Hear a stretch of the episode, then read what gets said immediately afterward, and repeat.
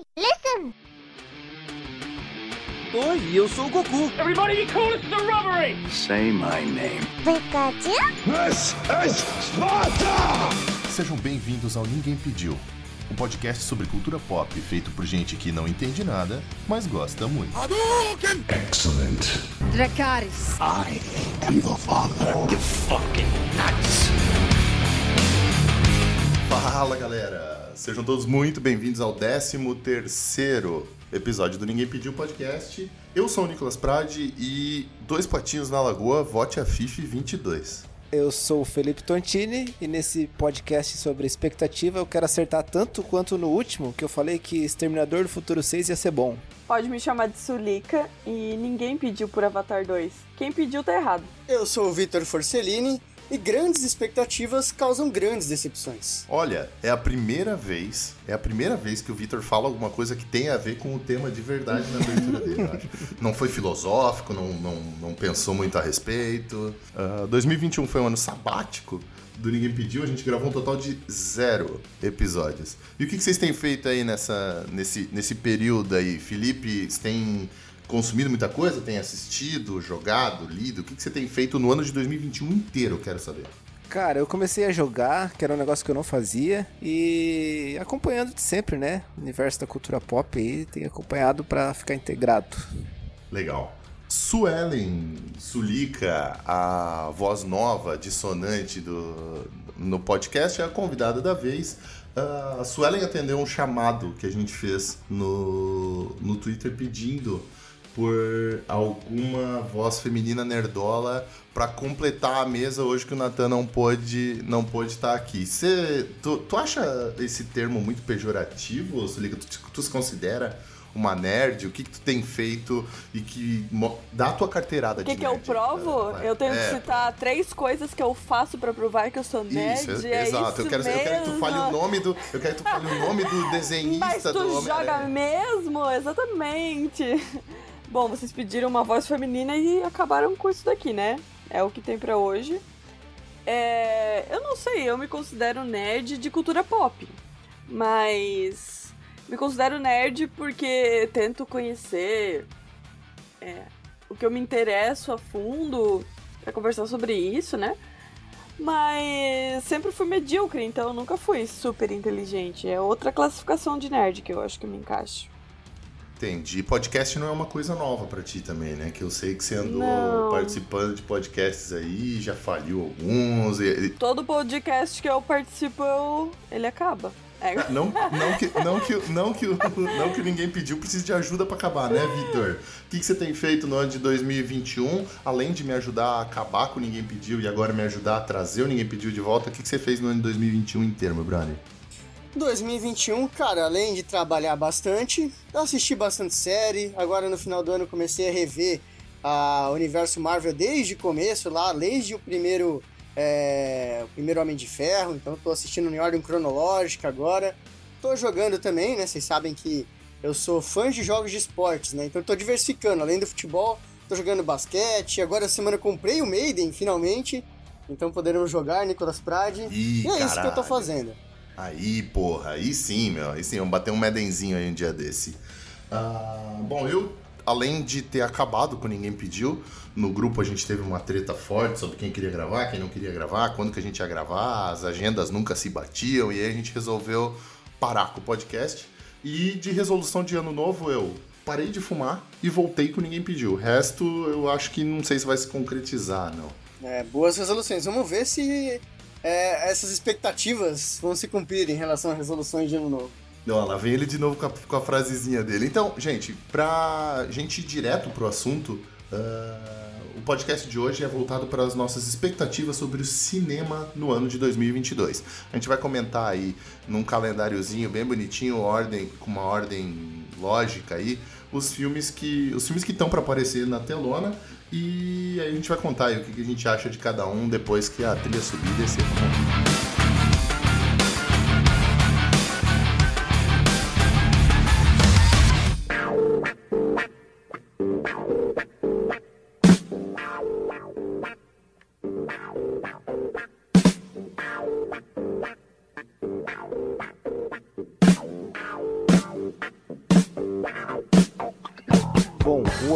Ano de 2022 para o cinema é um ano um pouco atípico, porque 2020 e 2021 também foram anos atípicos, né? Então, tudo que a gente tinha programado aí para os anos que passaram, muita coisa foi adiada e vai acontecer nesse ano.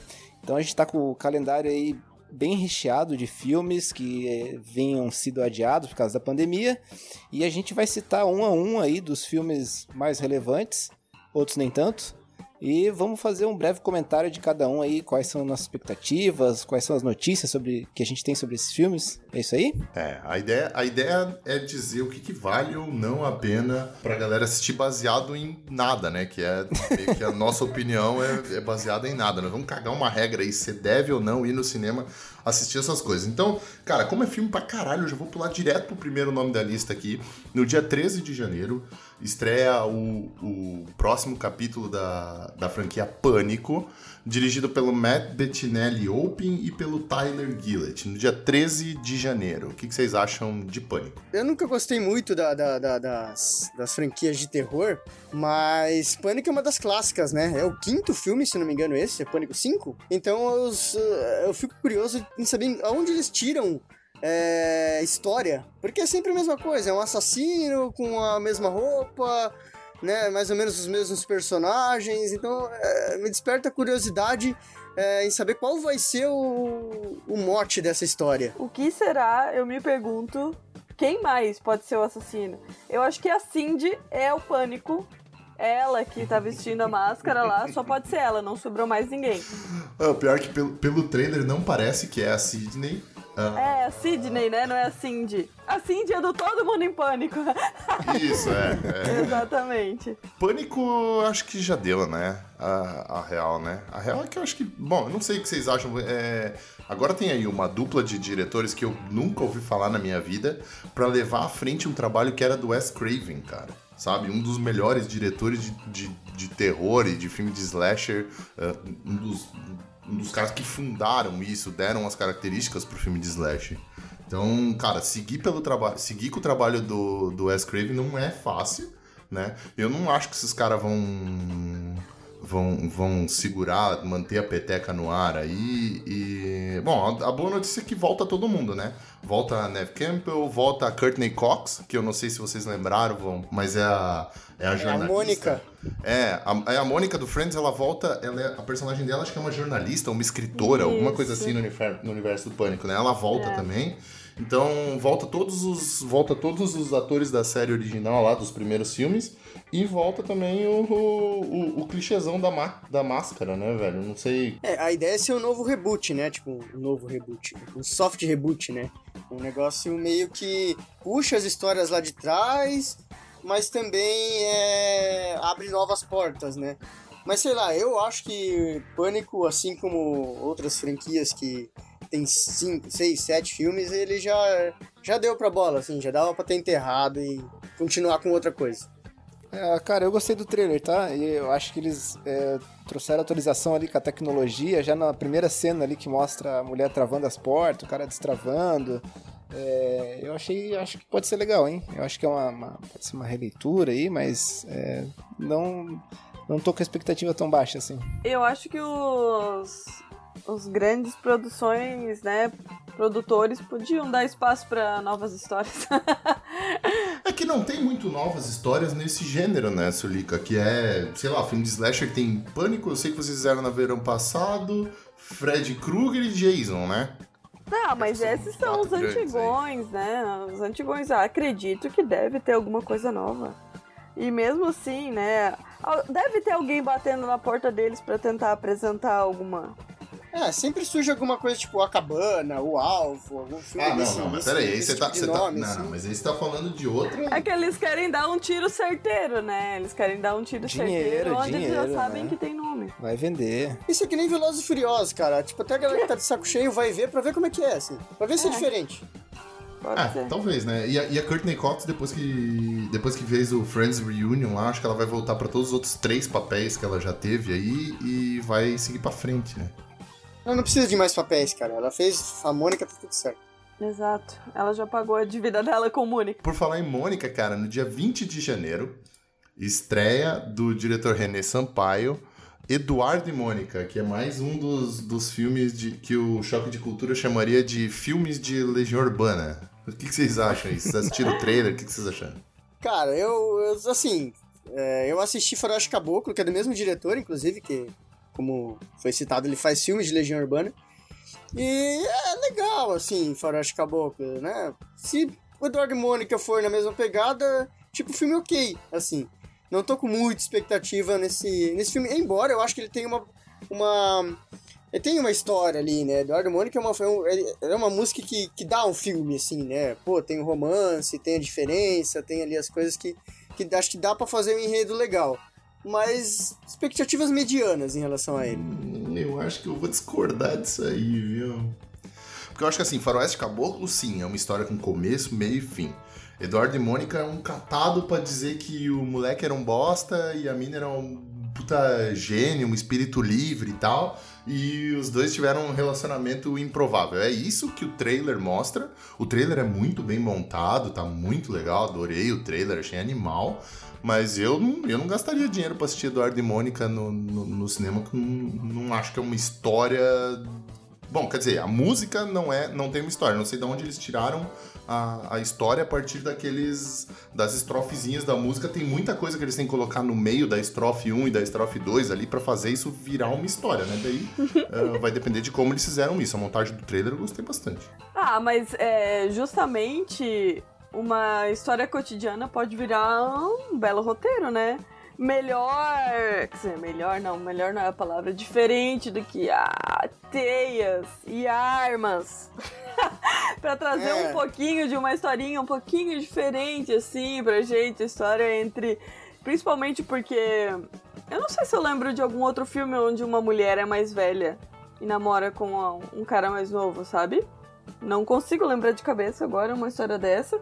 E o que foi, e no trailer, eu também achei a montagem muito boa, mas eu fiquei olhando a cara da Alice Braga e ela tem 38 anos, eu fui pesquisar a idade dela.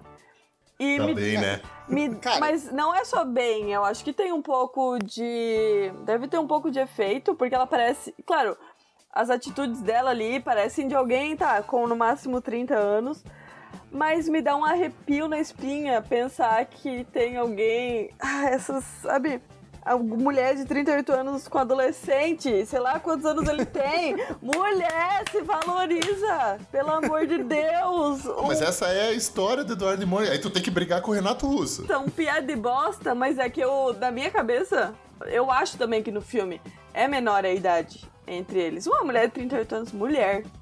Só se simpiar é muito. Olha, ele é muito especial. Mas aí, ó, tá aí já o desafio do filme é fazer essa química, né? Porque é difícil, né? Tu, tu visualizar esse casal aí. é. Não, e o, é, muito, é muito legal porque o trailer faz muita questão de deixar isso extremamente claro, igual a música, né? Que. É, que mostra ela falando dos negócios para ele e ele, ele confundindo da meditação, é, uhum. ele confundindo o negócio da, da, dos astros e tal com a lua e a ah, meditação, eu acho muito chato isso aí. É, porque na música ele tem 16, né?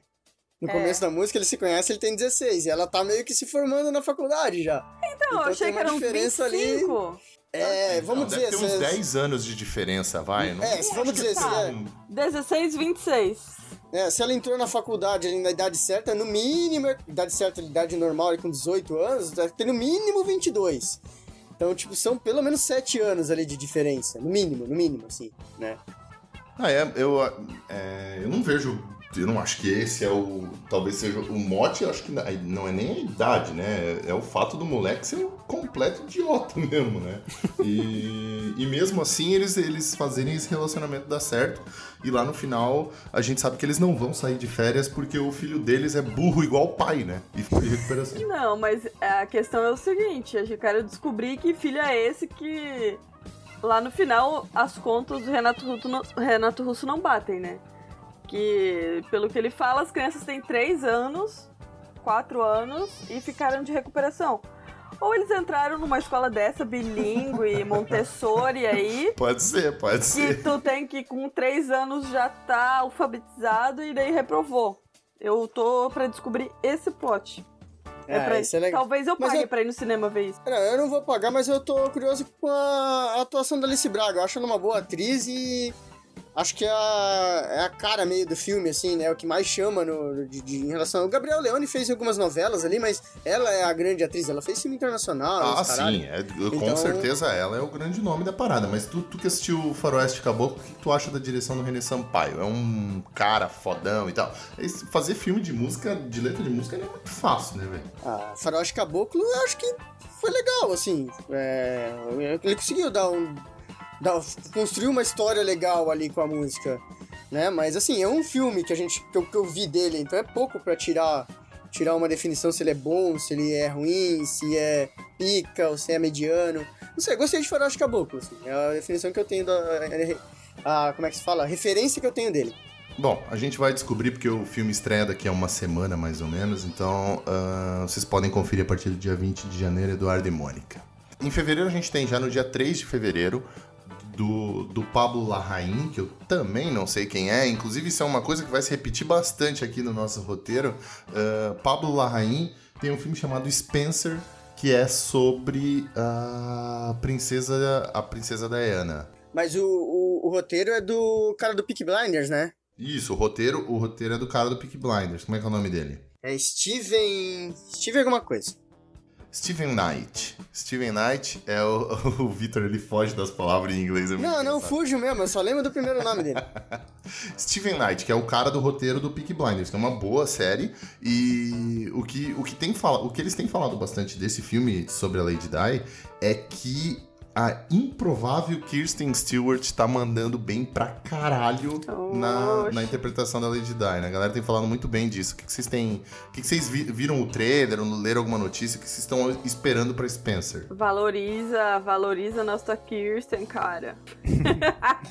Olha, eu vou pagar pra ver isso aí, porque, ó, Bom, eu assisti o trailer inteiro, tá? 2 minutos e 18 segundos e eu não vi ela fazendo a boquinha, mordendo o lábio assim nenhuma vez. Então só isso já, já dá ponto extra. Cara, eu vi o trailer e eu vou arriscar meu palpite aqui que isso aí vai ser filme de Oscar, tá? De figurino, maquiagem, fotografia. Cara, animal eu achei. E é, eu tô com expectativa bem alta pra esse filme. Só uma curiosidade, Spencer, né, que é o nome do filme, é o nome de solteiro da Princesa Diana. Que é, provavelmente foi feito aí por causa do algoritmo da Netflix, né, que... The Crown, né? Por causa do The Crown, né, velho? Foi por causa, por causa do The, The Crown. Crown. Cara, a Também. história da Princesa Diana, ela move é, pessoas uh, fofocas até hoje, meu Deus, até hoje, esses dias. Eu me peguei a mais de uma hora no TikTok numa conta que, que a mulher tava contando todos os bafão dessa época aí. E, meu, essa princesa Diana se fudeu muito, cara. Então eu tô esperando desse filme, porque assim, ali pelo que fala, na sinopse, é meio que um exercício imaginativo do que ela passou, né? Então, com base em tudo, tudo, tudo que a mídia caiu em cima deles, deve ter muita coisa boa aí no meio. Bafão de família real é sempre legal, né, cara? Eles é. são muito fechados, então você sempre fica ali naquele é isso, não é isso. É legal, eu, eu curto também. Exatamente. Quem muito tem regra para seguir é onde o podre tá mais escondido ali no meio. Cara, eu assisti no começo do trailer, apareceu uns dois ou três takes da, da Kirsten Stewart, e eu fiquei olhando e falei, Tá, mas pera, a protagonista não era para ser a menina do Crepúsculo, velho? E não enxerguei a menina do Crepúsculo, De fato. Crepúsculo ali, velho. É muito. É, é, isso é um trabalho muito bem feito. O Felipe, eu concordo com o Felipe, isso aí é. Isso aí é Oscar de figurino, até tal. Estão dizendo, diz a boca pequena aí, até que uh, periga mordiscar aí pelo menos uma indicação de melhor atriz, que o trabalho da Kristen Stewart tá animal nesse filme. Então, uh, eu acho que vale bastante uma conferida. No dia 3 de fevereiro chega nas salas. Esse ano a gente tem o. A gente tem o casal Crepúsculo esse ano estreando. Ah, é verdade, é verdade. Filmes. Mas eu Antes... ponho minhas fichas nela. Eles vão estar juntos no cinema. Ah, não, é um mês depois, né? Isso, é um mês, é um mês depois. Entre os dois, eles estão separados por um Tom Holland aí. Então, do Ruben Flasher, no dia 17 de fevereiro, chega Uncharted fora do mapa. É o Homem-Aranha na areia. É, o Homem-Aranha Homem na, na areia, no jantar de gala, pendurado em navio voador, uh, em rio e no meio da floresta. Cara, Lutando Uncharted... de faquinha. É, eu acho que a presença do Tom Holland vai, vai chamar muita gente pro, pro cinema, né? Pra ver, assim, qual é que é a dele fazendo um outro papel também. É, mas eu curti, eu vi também o trailer no, no quando fui ver o, o, o Spider-Man e me interessei, assim, criei uma expectativazinha, assim, eu vou querer ver. Não sei se no cinema, mas vou querer ver, vou querer ver sim. Então tá. Uh, e aí sim, pulando para março, a gente vai pra segunda parte do, do casalzinho Crepúsculo, porque do Matt Reeves, no dia 4 de março, chega o The Batman. Engraçado que eu vi, eu fui no cinema, eu vi o trailer do Batman, me chamou a atenção e eu só lembro do delineado super é, blur que tem no olho dele. Essa é a única coisa que estou lembrando nesse momento. Eu não consigo lembrar de mais nada. Mas eu lembro que me deixou uma sensação boa o filme, assim. Eu gostei do. Do Patson Roberts. Gostei do, do estilinho dele ali, como Batman. Isso daí, é, isso daí tá. Vai ser, né? Eu quero ver todos os nerds no cinema chorando vendo. Bom, eu acho esse, esse podcast é um prato cheio para alguns ouvintes nossos que dizem que eu falo mais do que o Homem da Cobra nos podcasts, mas cara, não tem como não falar do, do, do trabalho animal que está sendo feito com a divulgação desse filme. Eu não sei se o filme vai ser bom, tá? Uh, não dá, não dá para cravar, porque eu acho que tem alguns erros uh, de, de, de design em algumas coisas, principalmente na parte Bruce Wayne do desse Batman aí. E na verdade o que me, o que me deixou espantado não foi nem o, nem o trampo do Robert Pattinson, assim, que claramente eu não esperava bosta nenhuma, então qualquer merda que ele entregar já vai estar tá bom. Agora, a filha do Lenny Kravitz de Selina Kyle tá um negócio bizarro, velho. Tá um negócio bizarro. Eles têm uma sequência que os dois estão. Sabe aquele negócio bem Batman e mulher gato, assim mesmo? De eles estão brigando e ao mesmo tempo estão se pegando. Tem uma sequência no trailer que é muito boa, cara. É, muito, é ela, ela eu, eu olhei o nome dela aqui e falei, cara, é Zoe Kravitz. Será que ela é filha do Lenny Kravitz? E ela é mesmo filha do Lenny Kravitz, cara. Que engraçado isso. Será que quando ela baixar vai rasgar as calças dela? Aguardo ansiosamente por essa cena. É, o pior é que eu não vi, eu não vi nada desse, nesse sentido, né? De tipo, de meio que sexualizar ela mais do que o necessário. Eu acho que tá todo mundo tomando bastante cuidado com isso. Não, é que também não. Depois nesse... da Mulher Maravilha, né? Do todo o fuzuê que deu, esperamos que sim. É, pois é. Então, eu não, eu não vi nada nesse sentido. E, para falar bem a verdade, eu vi de novo o trailer hoje e não dá para ver muito nada de nenhum sentido, porque é escuro pra caralho, cara. Não vai dar de ver porra nenhuma nesse filme, velho. Cara, e assim, a DC precisa ver que, que, precisa engatar uma sequência legal com os filmes também da, dos super-heróis, né? Porque depois que a Marvel fez a, fez a sua sequência ali, é, eu acho que tá meio distante a, uma da outra.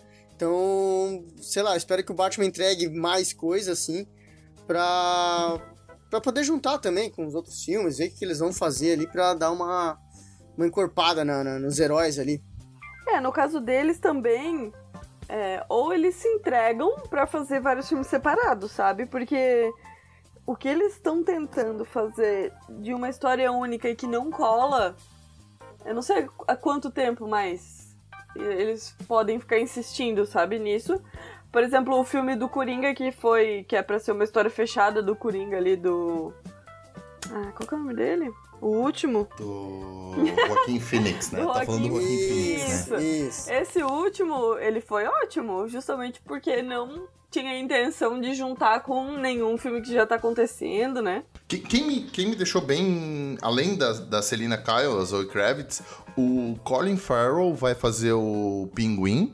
E o que me deixou de cara mesmo, de verdade, que eu não me lembro de ter visto em outro filme, é o Andy Serkis fazendo o Alfred, cara. Eu não, não me lembro de, de, de ter visto o, Andrews, o, o Andy Serkis atuando com a cara dele no filme, cara. Eu lembro dele é fazendo Gollum, tempo, né? o, o Caesar mas e tal, o, mas... O vilão principal desse filme é o Charada, não é? Sim, que no filme vai ser o vai ser o Paul, Dan, o Paul Dano, né? Mas tem, tem, um, tem um monte de, de personagem famoso aqui, né? Aparece o Falcone, o, o Pinguim e tal. Eu não, eu não sei o que esperar, na verdade, né? O, o provavelmente o, o vilão principal vai ser o Charada mesmo. Mas o que, eu, o que eu espero é tipo um, um, filme violento pra caralho e pelo que o trailer entregou, bem escuro, né, velho? Então, eu não sei, vai ser uma treta para quem quer procurar, para quem vai assistir essa merda no 3D do GNC, cara, vai ser uma tristeza, porque é muito escuro, não vai dar pra ver bosta nenhuma. Ah, mas isso é coisa eu... de trailer às vezes, cara. Os caras também não estão com a produção toda pronta, eles escurecem para não aparecer também. Abraço é pro GNC que se fosse mandar uns, uns recebidos pra gente aí. Não, eu não quero não. Eu não quero não. Eu não quero não. Se o GNC tem ingresso separado para me dar lá, eles podem vender esses ingressos e usar o dinheiro para melhorar as salas de cinema deles, que são uma bosta. Carinho da torcida. Bom, ainda em março, depois do The Batman, no dia 4, a gente tem no dia 10 o novo da Pixar, que é Red, Crescer é uma Fera. Felipe, tu que é o grande uh, amante de Pixar aqui do podcast, o que, que tu tá esperando do filme novo da, da produtora, cara? Vai ser bom, hein? Assim, a Pixar dificilmente erra e essa diretora, a Damshi, é a que ganhou o Oscar para aquele curta-metragem Bal. Acho que foi em 2019. Ai, sei, que é... ótimo. É, aquele curta é muito legal e, pô, a primeira diretora, né, mulher da, da, do filme da Pixar. Então, é, pelo trailer, assim, ele parece ser bem legal mesmo, né? É, ele tem uma pegada meio Lilo Stitch, assim, que eu não entendi muito bem, mas... Ah, cara, eles estão nessa pegada... Luca, que lançou recentemente, é do caralho também. Parece ser também nessa pegada, assim, né? É, eu também acho que a Pixar dificilmente erra. E eu gosto desses filmes, dessas animações, então eu vou assistir. É, eu não sabia desse filme, agora que eu vi aqui nessa lista... Só pelas fotos eu tô ansiosa para ver. Ah, não. Que, que vai ser lindo, vai, né? Que vai ser lindo, com certeza vai, né, velho? Mas... Esse Luca, ele não me chamou tanto atenção. Eu vi o filme, achei muito bonito, mas a história em si eu fiquei. É. E é, eu acho que só, pelo, só pela estética que asiática pode ter uma pegada um pouquinho diferente, sabe? Se bem que eles estão indo, né? Um pouquinho para cada lugar do, do planeta em cada filme que eles fazem. Sim. Então tá, tem novo da Pixar esse ano também. E a gente abre abril com mais um filme de super-herói, mais um filme de quadrinho. A gente tá falando do filme do, do Daniel Espinosa, Morbius. No dia 1 de abril, no dia da mentira, é sacanagem, né, velho? Temos Jared Leto de Jared Leto, é isso. Esse é o esse é o filme. Então, mas ele vai, ele vai entrar em que, em que. Ele vai entrar nessa, nessa junção aí da, da, desse universo da Marvel ou é só um filme separado? Vai, vai. Vai porque o Michael Keaton. Michael Keaton já aparece no trailer, como abutre mesmo. Isso. É, e de, recentemente o, o diretor deixou vazar que que o Tom Hardy vai aparecer também como Venom. Cara, isso me deixa tão triste, cara. É sério. Que assim, mistura! Ó, o, o, a, a tristeza com o Morbius não é pelo fato de que o Morbius, o personagem do Jared Leto, vai entrar no, no MCU. É que a merda do Tom Hardy realmente vai fazer parte da, do, do MCU, cara. Isso é muito triste, cara.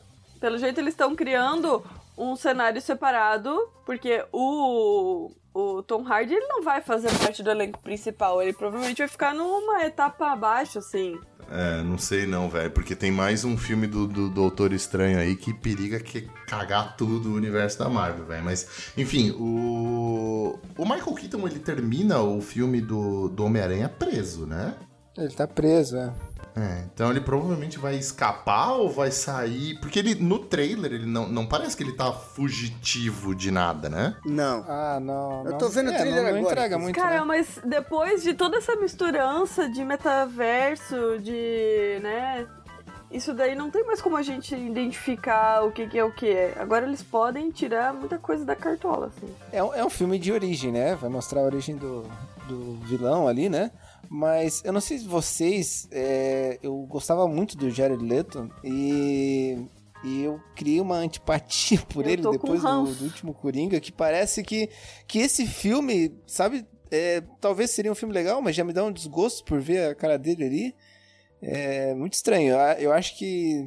Eu não sei se isso passou por vocês também, é, se vocês têm essa impressão eu tenho um ranço por dele assim. por causa, pelo que sai sobre ele. Eu tenho ranço da cara dele, sabe? Uhum. É... Mas o que, que sai sobre ele? Como assim? Do que, que você tá falando, meu? É, tem a parte que ele é um ator super. É... Ai, tem um nome, teatro... não é teatro, um ator que ele, tipo, tem que entrar no personagem e ficar o tempo todo, então. Ah, ele manda ratos pra Arlequina lá. Ah, isso aí, cara, isso aí tem uma puta cara de mentira. É, então. fudida, velho. Mas é. Então, mas aí é parada do Coringa, né? É, então, Então, mas isso, não, não, naquela não época- por causa dos ratos, mas por ele ser. ah, Eu acho tão presunçoso esses atores. Ah. E daí tem a parte pessoal dele também, que é um cuzão, né? Daí é difícil. Bom, eu não sei. eu- é que pra mim, o Jared, vocês ficam chamando o Jared Leto de ator, velho. Pra mim, ele é só o vocalista do 30 Seconds to Mars. Ele não serve pra mais nada. assim.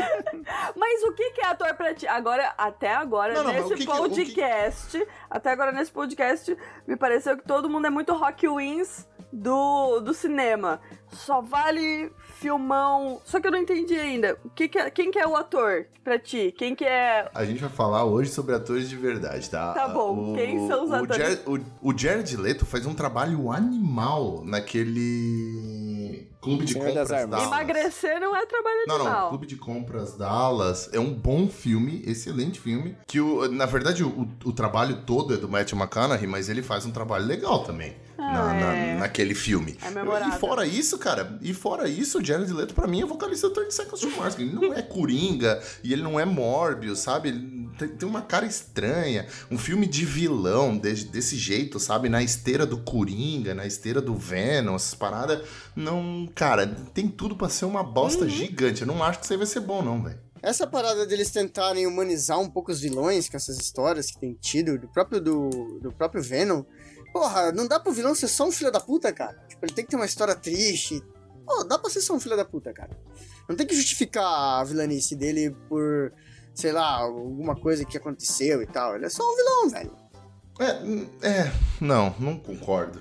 Não concordo porque nenhum vilão é só vilão, sabe? Nenhum vilão é, é mal igual o pica-pau e foda-se, entendeu? Todos Ah, eles têm alguns devem explicação. ser, cara. Não, o Morbius certamente não é um deles, né? E, e assim, eu acho que o filme, o filme parece bonito, tá? Eu vi pelo que o trailer mostrou, né? Eu também vi antes do, do Homem-Aranha, vi hoje de novo. O trailer parece bonito, parece bem feito e tal, mas não, não- cara, é- eu fico muito triste de saber que um negócio desse vai realmente entrar no MCU de verdade, assim. Vamos ver, tomara que a gente esteja errado. A gente pode pagar com a língua, né? O que eu queria estar errado também era sobre aqui, ó. Dia 7 de abril vai estrear do Jeff Fowler Sonic 2, velho. Alguém assistiu o Sonic 1? Não. Claro, no cinema. Tu assistiu? Assisti. No, no cinema, tu falou? Não, né? Eu, eu vi Nossa. errado, né? No cinema. Ah, meu! Então fala aí, vai. Qual que é o teu hype pro Sonic 2, vai? Cara, né, é um filme bem, bem infantil, assim, bem bobo, não tem nada demais. Eu, eu acho que o, o Sonic 1, ele, ele talvez ele tenha um marco aí na história por ser o primeiro filme alterado pelos fãs, né? Que foi um. Eles lançaram o trailer lá no começo, a galera deu um hate fudido e os caras mudaram o filme por causa dos fãs. Foi a primeira vez na história que isso aconteceu, né? Beleza, isso, isso é um ponto. Isso eu acho que, na verdade, se eu tivesse que elencar aqui, seria o único ponto positivo do filme. E eu vou falar pra ti que olhando no casting, já me deu vontade de assistir o Sonic 2 sem ter assistido o Sonic, o Sonic 1 por motivo de Idris Elba, né, velho? Tá, tá aí, ó. Tá- tu queria um ator que ele gostava? Tá aí, ó. Idris Não, o. Idris Elba é foda, só infelizmente ele vai fazer a voz do Knuckles, né? Não sei quem manja de Sonic aí e tal, mas O Knuckles, Knuckles é, é o, o- é o Sonic preto. É, o coisa ali, né? Não é o principal, não é o azul. Não, não, não, é, ele é o Sonic preto e tal. E sério, cara, eu vejo aquelas fotos do, do Jim Carrey de Dr. Robotnik, cara, me dá um, me dá uns calafrio estranho, não- sei lá, velho. Não, Eu acho que Sonic, assim, ó, tem tanta coisa que poderia sair do videogame pra TV e Sonic não é uma delas, sabe? Cara, na, na verdade, assim, eu acho que Sonic, eu até. Quando lançou o primeiro, eu me surpreendi. Porra, só agora fizeram um filme de Sonic. Porque o Sonic lá nos anos 90, eles- ele, ele era o personagem da SEGA, né? Ele era é o Mario da SEGA, né? Ah, ele sempre aí- foi, né? O É, personagem da. SEGA. O único que a SEGA tem, né? Na verdade. É, mas assim, a SEGA nos anos 90 era muito mais forte. Agora, né? Enfim. É, e eu tinha, me surpreendi que não tinham feito um filme dele ainda. Eu gostei da estética, não vi o 1. Vou, quero assistir. Gostei da estética ali, do, de como os personagens são desenhados e tal. Mas o Jim Carrey de Robotnik me, me pega mal também, assim. Um Robotnik magro é um negócio que não entra na minha cabeça. Não, não, tá não ligado? dá, não dá. Ah, cara, mas assim, ó, é- é- esquece, esquece que esse não é um filme pra gente, né? É um filme pra criança, pra caralho, assim, de seis anos, sabe? Mas, pô, Sério? eu, eu lembro que, mano, quando lançaram o primeiro trailer, tinha um negócio com o tênis do Sonic. Que deu uma rebuliço entre os fãs porque mudaram o tênis do Sonic, não sei o quê. Aí, porra, se os caras encrencaram com o tênis e não encrencaram com o Robotnik magro, Não, foi o esquema do olho, na verdade, né? O, todo, todo, todo o desenho daquele Sonic antigo era uma bosta, né, velho? Deus Não, sim, mas depois teve um negócio do tênis também, que eles mudaram, botaram o. Tipo, o Sonic de Nike, um negócio assim foi. E aí também deu um mó bafafá entre os fãs, assim, pá. O do olho também, mas o olho foi antes, né? O do tênis foi depois. Mas enfim, o Robotnik magro é bizarro. Então tá. No mesmo dia, aqui ó, no mesmo dia que Sonic 2, a gente tem algo que, apesar da JK, como diria a música, Olha o apesar da falar, hein? JK. Bom, do David Yates chega Animais Fantásticos, Os Segredos de Dumbledore. No mesmo dia que Sonic, hein? Mas qual que é o teu problema com a JK, Nicolas? O- Do caralho? Qual que é, o- qual que é o problema? Que mundo tu vive?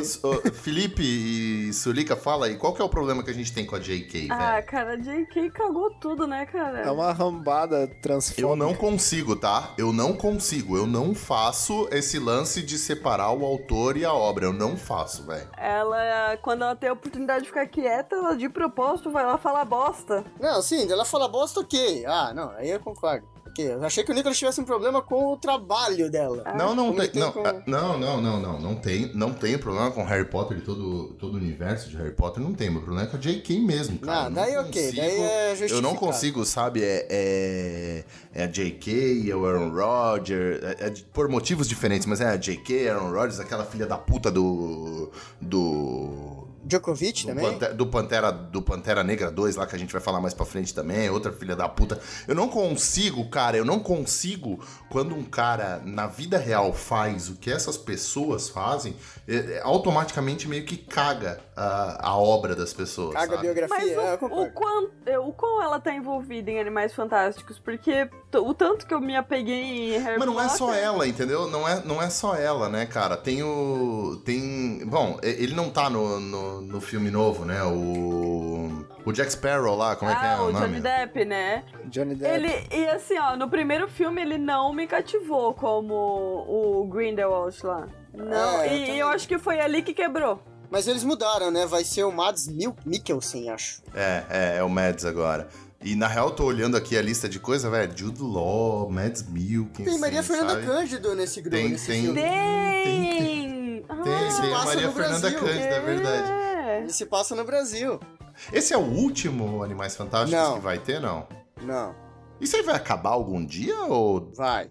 Eu acho que tem mais dois filmes. É, eu acho que vai, né? Porque quando o Dumbledore é jovem, então vai chegar no momento É, em que porque vai assim, começa Harry Potter. Ele não derrota o Grindelwald nesse, nesse filme.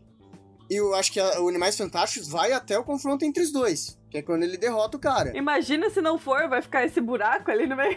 É, porra, não faz. É, tipo, ele é o Harry contra o Voldemort da- do, do século passado ali. Só que bem mais foda, né? Porque, segundo a história dos dois, parece muito mais interessante a briga entre os dois do que o Voldemort e Harry. É, sim. Mas Harry Potter é da hora. Eu, esse é o filme de todos que, que vai lançar esse ano aí que eu mais quero assistir. A JK aqui tá nomeada como roteirista e esses filmes, pra mim, é, enfim, já não, já não gosto muito. A JK, ela tá, rotea- ela, tá, ela tá nomeada como roteirista do original, né? Não, ela não é roteirista do filme, mas mesmo assim, cara. Ela dá é uns incrível. pitacos na história. É, não, é. Ela dá uns pitacos Eu- na história. Sabe, a- cagou a obra dela de um jeito que era só ter ficado quieta, entendeu? Falou merda uma vez e aí fica quieta pelo resto da vida e o produto dela não ia pro lixo. Sabe? Eu não consigo mais me relacionar com esse tipo de coisa, apesar de ver nomes que nem esses dois, sabe? Essa dupla, essa dupla de protagonistas é muito foda. São dois atores muito fodas, tanto o Jude Law, que é o Dumbledore, quanto o Mads Mikkelsen, que é o Grindelwald lá.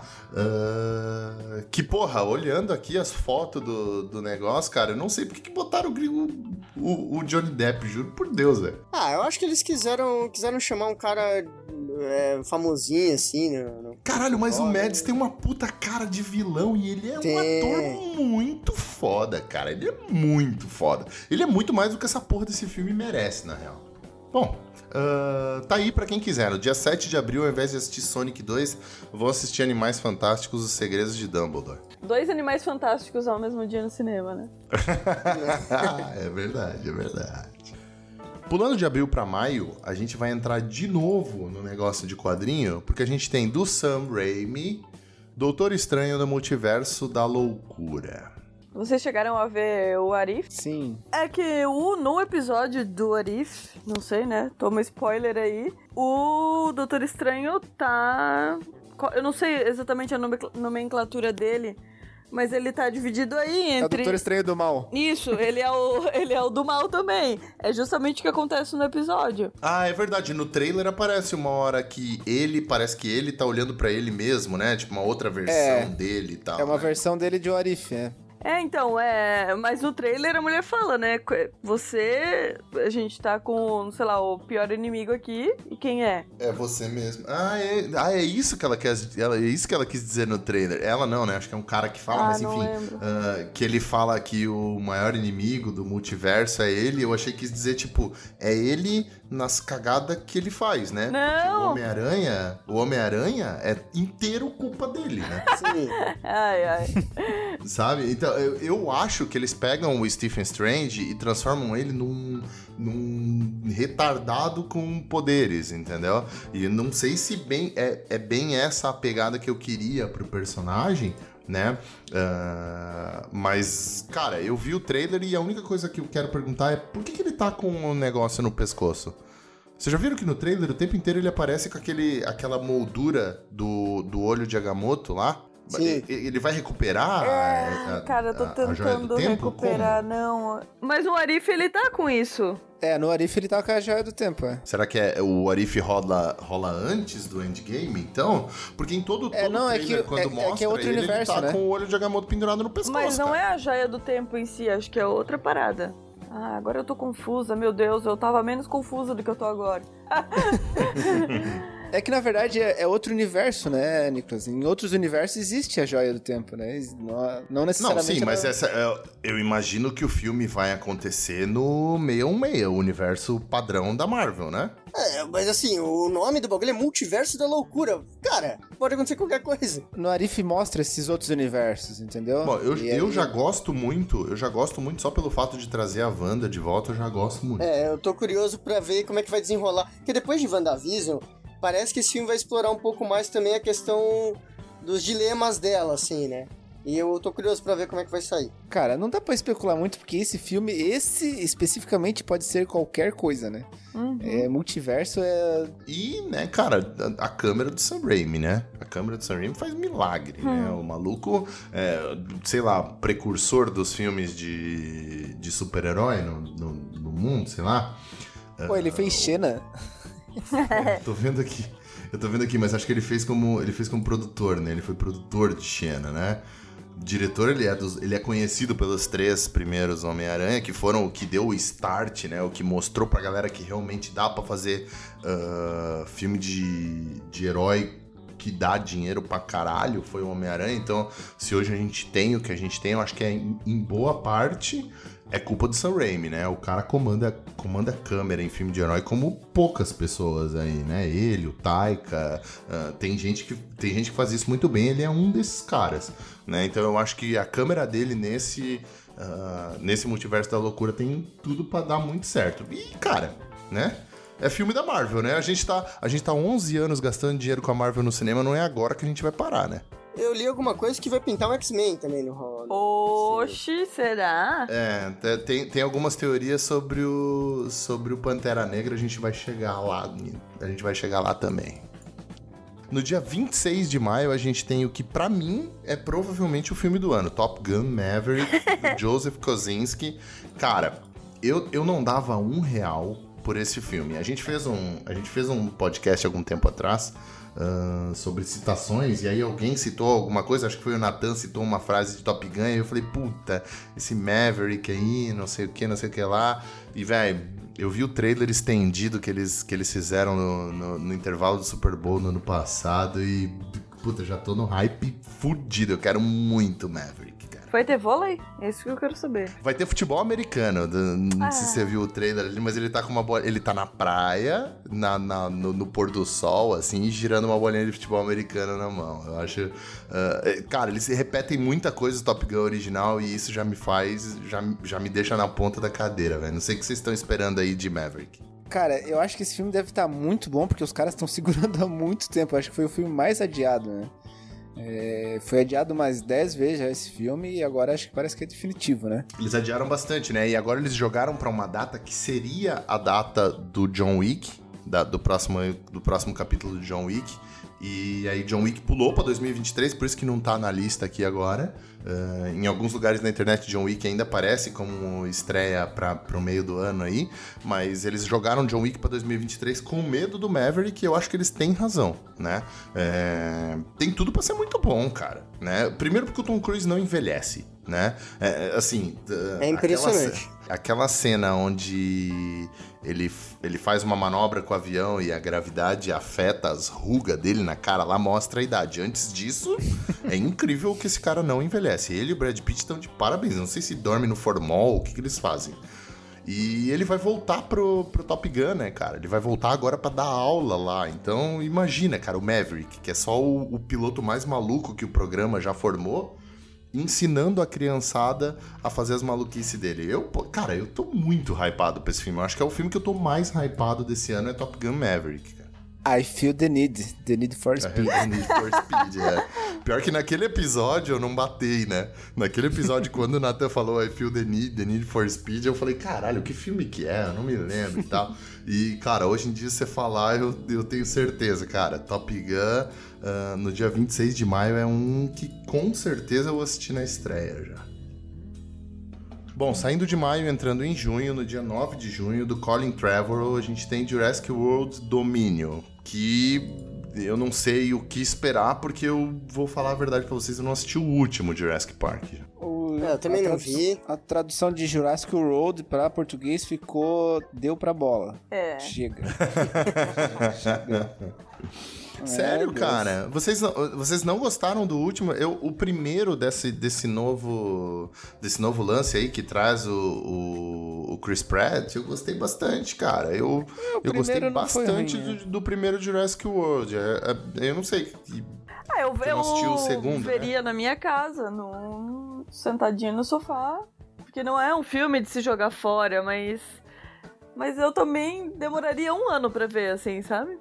Não veria quando for lançado. Pode ser, eu não sei. Eu sei que nesse filme eles trazem de volta a Laura Dern, o Sam Neill, o Jeff Goldblum, né? Todo uh, uh, o casting do Jurassic Park original que, cara, juro por Estão Deus, apelando. se os outros Jurassic Parks não existissem, seria zero diferença, né? É, para mim deveria ter só o primeiro Jurassic Park e depois não deviam ter feito mais nenhum. É, mas enfim, eles trouxeram os caras do, do original e agora, pelo que dizem aí, parece que não vai acabar nunca mais o Jurassic Park, tá? Porque parece que agora os dinossauros vão meio que invadir o mundo real das pessoas, vão sair da ilha nublar lá. E os seres humanos vão ter que reaprender a conviver com os dinossauros. Oh. Eu acho isso aí uma, uma receita pro pra cagamba, lá, velho. Ou... Não, é, noção, ou não vai acabar por causa disso, ou não vai acabar porque dá dinheiro, né? Então, e aí eu vou falar para vocês: Jurassic World Domínio, vou assistir. Talvez quando sair no aplicativo. No cinema não vou, não. Bom, mantendo no mesmo mês, no dia 16 de junho, mais um da Pixar, sai Lightyear, do Angus MacLane. Eu não sei quem é fã pra caralho de, de Toy Story e tal, mas me diz aí o que, vocês acham de Lightyear, velho, o spin-off do Toy Story. Não sei o que esperar desse filme, né? Eu acho Toy Story, tipo, do caralho, assim, né? Como desenho e tal. Mas. Colocar uma figura real para fazer o Buzz Lightyear, não sei. Acho que quebra um pouco do que do que é o desenho, enfim, do que é o legal do desenho. Mas vamos ver, eu vou querer assistir pra, pra, pra tirar a prova. É, traindo todo, né, todo o meu amor por Toy Story, mas o Buzz Lightyear é o personagem que eu menos gosto de todos eles. A não ser quando ele tá com o lado. A versão mexicana dele ligada, né? A espanhola não é mexicana, é espanhola. E se fosse um filme do Jim Carrey vestido de Woody, eu iria assistir com certeza. Agora, uma história sobre Buzz Lightyear. Cara, o que o Bruce Lee legal é que ele é um brinquedo. E nesse filme ele não é um brinquedo. É, já temos um desenho, vocês lembram do desenho da Disney do Comando Estelar lá? Ele nas aventuras dele. Ah, é verdade. Tá bom, né? Aquele lá já tá bom, a gente já viu. Fa- falando eu aqui. Quero só ver. É, então, Sulica, eu vou falar pra ti que o, o Felipe ele deve estar passando a faca dele lá na pedra de amolar, porque se tem um maluco que gosta de Toy Story é o Felipe, velho. Então, bichinho, por favor, fala aí. Você tá esperando o Lightyear pra caralho? Você vai assistir duas vezes? Vai assistir no IMAX? Vai fazer os caralho tudo aí, velho? Não, assim, cara, eu, eu acho que Toy Story é um. Vamos, se fosse um balde de água, né? Seria um balde de dinheiro e pra Disney, né? E acho que os três primeiros são fantásticos. Esvaziou esse balde, né? Na- no quarto filme já eles estavam passando um paninho ali pra, pra tirar o restinho da água, né? É, e acho que agora no Lightyear eles estão torcendo esse pano pra cair as gotinhas aí, pra tirar mais um, um dinheirinho aí. Cara, excelente é que- analogia, É velho. verdade. Mas o fato é que a gente vai tacar a boca embaixo desse pano aí pra tomar essas gotinhas, né? Ih, caralho, chegou onde eu não esperava. É isso aí. Posso falar? Eu tô vendo o trailer aqui agora. Cara, eu já dei risada. Tô vendo sem som, já dei risada umas três vezes. Já tô muito afim de assistir. Não, então, assim, ó, eu só queria deixar bem claro que apesar de ser visitante, a convidada do episódio e tal, não vou passar pano. A Sulica fala muita merda. Porque Light, o, o Buzz é, é o melhor personagem Ah, não, do, do cara. Toy Story. Tô errado, tô errado, Felipe, tô errado, Vitor. O Buzz é. Cara, se, Ah, não. se tivesse que escolher entre tirar o Buzz ou tirar o. Vai, quem? O, o maluco do chapéu. Woody. Woody, Mas isso. Cara, eu para. tirava o Woody, eu apagava não, o Woody não, do Toy não, Story não, não, muito não. Só fácil. que quer que um dos dois se tire da história, acaba a história. Porque a história é os dois, velho. Não, é. É, cara, pra mim o Buzz Lightyear O é Buzz o melhor Lightyear. Se personagem. tiver um filme do Buzz Lightyear de Dona Marocas, eu vou assistir. Um que com certeza eu vou estar lá na- no primeiro dia pra assistir é no dia 7 de julho, do Taika Waititi. Chega Thor, Amor e Trovão. E aí, o que, que vocês acham? O, o- universo da Marvel vai finalmente trazer aquele monte de, de Thor que o quadrinho já, já mostrou pra galera no, no, no papel, não? Cara, esse nome não parece uma novela mexicana? Não, e a logo, muito anos 80. Ele vai seguir, será o Ragnarok ali, aquele mesmo estilo? Comedião. Não, não, não. Eu espero que não, né? Eu não sei. Pra mim, o pior Thor é o Thor 2, mas ele é seguido de perto pelo Thor Ragnarok. Oxe. O meu filme favorito de todos é o Ragnarok. Tô zo- Sério? Não, eu tô zoando, mas é um dos melhores. Ah, tá. Não, é que não tem como ser melhor do que o primeiro Thor, né? Mas enfim. Amor e Trovão, muito nome de novela mexicana. é? Eu acho que vai ser meio um- uma comédia, meio, meio pegada do Ragnarok, assim. É, eles já abraçaram esse estilo pro personagem aí e não vai ser diferente. É que a Judy Foster agora vai assumir, né, como a, a É, então, então, o esquema, o esquema é esse. Eu acho que é por isso que chama Love and Thunder, né? Ele é o Thunder e ela é o Love. E o Taika só com. E, e o Taika precisou convencer ela, teve que vender pra Natalie Portman o personagem da Jane Foster, porque ela tava cansada de só ser a namoradinha do Thor, que tem que ser salva e tal toda hora. E ela tirou, inclusive, fotos em eventos, em Comic Con, e o caralho segurando o Mjolnir e tal. Então, ao que tudo indica, ninguém sabe ainda, porque não tem trailer, não tem nada do, do, do Thor Love and Thunder, mas ao que tudo indica, a Jane Foster vai assumir, ah, ou pelo menos ser um dos Thors ah, do universo da Marvel, né? Eu não sei o que vocês acham dessa ideia. Já amei. Já Vamos gostei. ver, vamos ver como é que eles vão fazer. Pega meu dinheiro. Quero ver como é que vai ser. Mas cinema, sim, sem dúvida nenhuma. Bom, é, a Karen Gillan tá acreditada como Nebula e o Chris Pratt tá acreditado como Peter Quill no filme. Então, provavelmente vai ter uma aventura cósmica aí no meio desse esquema e tal. Tem tudo pra gente. Pra ser a sequência logo após os Vingadores ali, né? Que eles saem, né? Provavelmente. E aí agora o Chris Hemsworth, o Thor, ele tem, ele tem dois machados, né? Um que ficou com o Capitão América, que agora ficou velho e morreu, e o, e o dele, né? Ele tem o dele que é um machado marreta, e tem o Mjolnir, né? E aí esse Mjolnir provavelmente vai parar na mão da Natalie Portman e, e ela vai acabar sendo um outro Thor de, ou de um outro universo, Cara. ou os dois vão trabalhar junto. Não sei como é que isso vai funcionar. Isso mas... vai ser uma bagunça. Pois é, né? É, o que, o, que, o que todo mundo na internet tem falado é que o nome Thor, Love and Thunder não é só pra, pra inglês ver. Tem a ver com o roteiro. E segundo a galera, o Thunder é o Thor e o Love é a Jane Foster. Então. Será que ela- aí, a- a- a- Vai soltar raio de amor do ar? Estilo É, ursinhos a- carinhosos, assim, do, do peito, assim. É, ela foi a por um tempo, por um tempo ela foi o. Thor. É, mas aí, até aí, né, o Thor já foi um sapo, o Thor já foi um cavalo, o Thor já foi uma porrada de coisa diferente. Então, não dá, não dá para ter certeza, mas eu, eu diria, eu apostaria com a. Caralho, como é que é o nome do outro martelo do Thor? A Stormbringer? Não. Como é que, é- como é, que é o nome do outro martelo do Thor lá, velho? Enfim, é, ele tem um que é o que o Groot fez lá junto com, com o anão lá na. na- o anão gigante, Com né? Tyrion, do- né? É, isso. Junto com o anão gigante, ele fez lá. É, ele tem esse, esse martelo, que é o machado martelo dele novo aí, e tem o Mjolnir, e eu apostaria em o Mjolnir ficando com a Natalie Portman, com, com a Jane Foster, e, ele, e, a gente, e a gente tendo dois Thors, talvez, no MCU. Ou, ou talvez o Thor se aposentando mesmo, né? Porque a Marvel tá nesse esquema de, de aposentar a galera, né? Ela trocou o Viva Negra, ela vai trocar o Iron Man, ela foi forçada a trocar o Pantera, o T'Challa e tal. Então eu acho que eu não descartaria 100% um, uma aventura onde no final da, da história o Thor morra e aí a Stormbringer vá parar na mão do Bill Raio Beta, que é o Thor cavalo, né? Que muita gente falou no, no, no Ragnarok, quando apareceu a, estu- a- a escultura com a cara de cavalo e tal. A Stormbringer indo, sei lá, talvez pra um outro universo por causa do Doutor Estranho e tal, com o Bill Raio Beta.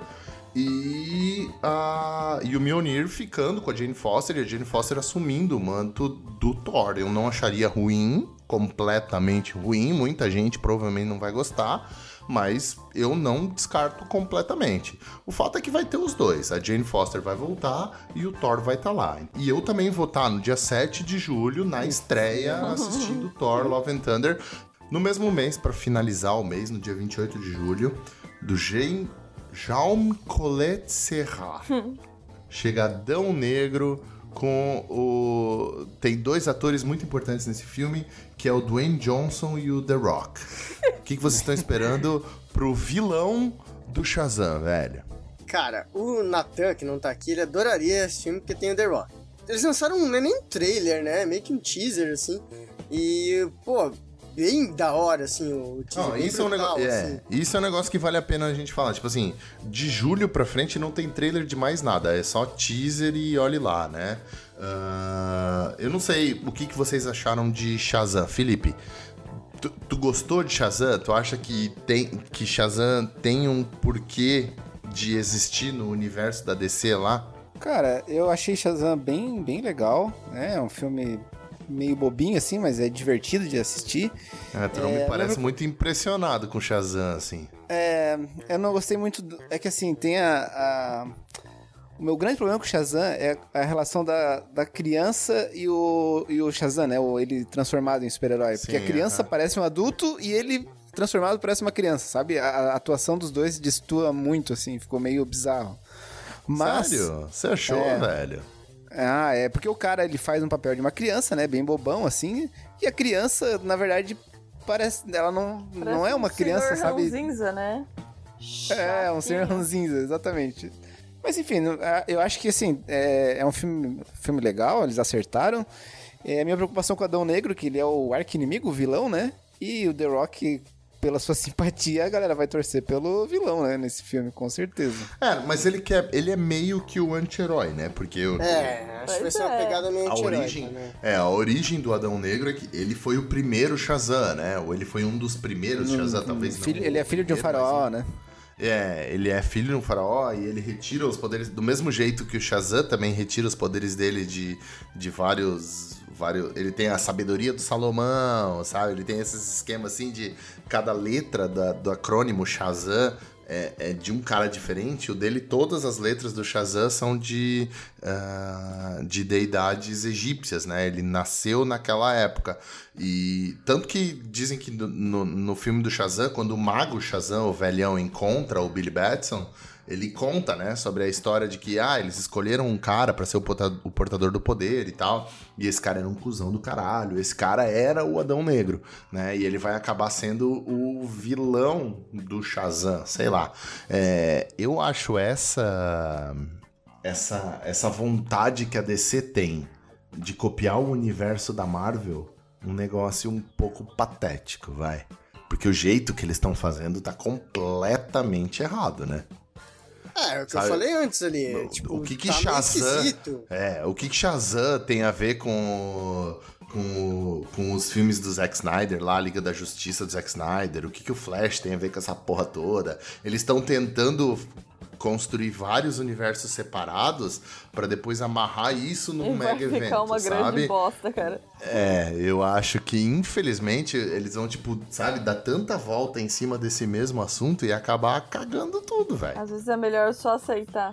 É, é, eu acho que é, eu acho que é isso mesmo. É, tipo assim, o ideal é aceitar e fazer aquilo que tu falou na, da última vez que a gente falou ali, uh, de, sabe, cada filme é um universo separado e foda-se, ah, o Coringa é o Coringa, o The Batman é o The Batman, ele não tem nada a ver com aquele Coringa, ele também não tem nada a ver com o Adão Negro e tal, não tem nada a ver com nada, ah, enfim. Você pode fazer, de repente, o Liga da Justiça também separado, e é isso. É, entendeu? E eu, eu, acho que essa tentativa deles, e aí a gente vai chegar lá no final do ano com um evento que, que molda isso tudo, uh, essa tentativa deles de juntar tudo numa coisa só vai dar muita merda. E o Adão Negro é claramente uma sequência do, do Shazam. É, na verdade, não é, uma, não é uma sequência, né? É o episódio 1.5 do Shazam, né? Porque vai ter o Shazam 2. Mas, enfim, uhum. uh, eu não acho que. Eu não acho que. Por mais que eu goste muito do Dwayne Johnson, eu acho The Rock um ator carismático além do, de qualquer limite, assim. Ele é o ator mais carismático que existe uh, no cinema atualmente, mas eu não, não, não boto muita fé nisso aí, não, cara. Não sei o que, que Cara, ninguém acha eu... nada, eu acho. Né? Ninguém acha nada, né? Eu... sobre o The Rock, cara, não tenho nada de novo pra falar dele. É, ninguém tem nada pra falar do The Rock, ninguém tem nada pra falar de Shazam. É ah, é, o The Rock é aquele que, que, o Felipe falou. Ele é carismático e eu acho que isso talvez interfira na, na ideia do filme, assim. Né, de, de se ele vai ser um anti-herói. Esse negócio de ser um anti-herói também, pô, daí depois você vai, vai encaixar o cara como vilão lá na frente, se você for juntar tudo, como é que isso vai funcionar? É, é, meu, se eles se juntarem para combater o mal maior, aí pode abandonar. Não, é, em teoria, ele teria que, sei lá, ajudar um, um super vilão da DC num mega evento. Não, não, não, sei como é que funcionaria isso, mas enfim. É. é que eu não sei se o Adão Negro chega a ser herói, né? É, eu tô pintando, a gente tá pintando ele aqui como, sei lá, o anti-herói, o herói que que é meio herói, meio mocinho, porque é o Dwayne, o Dwayne Johnson. Porque se fosse outro cara, eu ia dizer, não, esse aqui é um filme de vilão, ele é o vilão mesmo e tal. É ah, mas aí eu vou, eu vou usar como exemplo o negócio do Venom. Que fizeram dois filmes do cara. Não, não que... cara, não, não, não, não, não. E aí, tipo, só, só, só não leva isso em consideração, certo? É, ok, mas aí agora vão querer transformar o bicho num vilão. E vai ficar. Não sei como é que vão fazer, né? Talvez. É, o Venom. Venom. Não, perder tempo com o Venom. Não, sério, é muito deprimente, é nojento. Eu. eu, eu sei lá, cara. A Lanterna Verde é melhor, sabe? Que Venom. É muito ruim. Então tu não deve usar isso como exemplo de nada, sei lá. Não, é só da situação que. que... Bom, enfim. É, Bom, é, não sei. Bom, cara, assim, antes que a gente comece a falar de Venom aqui, eu vou só uh, pular pro próximo mês. A Estrela Solitária do mês de setembro vai estrear no dia 30 de setembro, do Christopher McQuarrie. É o filme Missão Impossível 7. 7? O que, que vocês acham aí? 7 é muito. Cara, parei no 3. 7 é muito. Parei no 3. Não, Missão Impossível pode fazer sempre, pode continuar. Para mim é melhor que 007. Eu acho muito bom Ah, que a gente daí, junta. porra. Eu acho bom que a gente junta todo tipo de gente de tudo que é tipo de lugar. Sempre tem um filho da puta pra desconsiderar, pra, pra discordar do que os outros estão falando. Tu acha, zero, tu acha Missão Impossível muito legal, então, Felipe? É isso? Muito legal, muito legal. Ah, mas aí o Felipe comparou com 007, que é outro que deu também. Não, mas é que ele, ele, ele, ele se propõe a isso, entendeu? É, Missão Impossível já é isso. É tipo Velozes e Furiosos, cara. Tem quem compre, entendeu? Tem Não, o nego que gosta, os caras vê Tem todos eles. Não, não, não fale. né, é, aí eu já discordo de ti, Felipe. Porque eu acho que tudo bem ter Missão Impossível pra caralho. Eu não vou assistir, foda-se. É. vai. Eu assisti o primeiro, era tipo. é, é, eu assisti o primeiro, o segundo e só. É, todo o resto do Missão Impossível, foda-se. Mas é, é que Velozes e Furiosos é um crime, né? Tem que acabar. Missão Uma Impossível. falta de vergonha na Missão cara. Impossível 15. Mas não precisa ver, velho. É, é tipo, sei lá, alguém falar que, pô, chega de filme do Homem-Aranha, tem 7, 8 já. Tá bom, faz mais. vai. E vão fazer, é o próximo da lista, inclusive. Não. E tu não vai ver todos? Essa Homem-Aranha é bom, né? Não, não, mas aí eu acho que. É, não sei. Você tá comparando um filme. Sabe, Homem-Aranha são, tipo. Cada Homem-Aranha traz uma coisa diferente, cara. Missão Impossível é tudo a mesma coisa, sabe? O que eu sinto com Missão Impossível é muito diferente de Zero. Cara, Não parece é tão. novela... O pior é que agora, enquanto, enquanto eu tava falando, eu me corrigi mentalmente aqui eu não acho que é tão. Eu ia dizer que, zero, que 007 tem mais uma noção de legado do que em Missão Impossível. E não é verdade. Os dois filmes meio que cagam pros seus antecessores, sabe? Missão Impossível 7 é igual o Velozes e Furiosos mesmo. Que tipo, ah, o último foi. O que a gente fez no último? Ah, a gente fez isso, então só não vamos fazer isso, vamos fazer qualquer outra coisa, foda-se. Parecem que o que começam e terminam antes. neles mesmos, né? Por É, mais que seja isso, uma é. continuação, tenho essa impressão. É, mas eles não têm uma noção de legado, sabe? De tipo, de quem assistiu esse filme assistiu Missão Impossível 6. É, talvez não tenha assistido, e foda-se. Porque quem assistiu o 6 talvez não tenha assistido o 5 e foda-se. Entendeu? É igual, eu acho que é a mesma noção do, do, do, do Velozes e Furiosos. Eu não acho isso bom, não, velho. Mas o Felipe gosta, sabe? É, tem quem gosta. Tudo Missão bem. Impossível 15 vai ser o. O Tom. Meu Deus, esqueci o nome dele. Eu, minha memória. de- Tom Tom Cruise. Cruise. Vai ser o Tom Cruise tentando sair da seita que ele participa lá. Essa vai ser a. O. Tentando se levantar, tentando. O Missão Impossível 15 vai ser, vai ser o, o Tom Cruise se levantando tentando cagar sozinho. Ajuda. Na fila. Vai ser a reunião da seita num avião, ele vai ter que pular do avião em movimento. assim. Exato. É, é isso aí. Pá.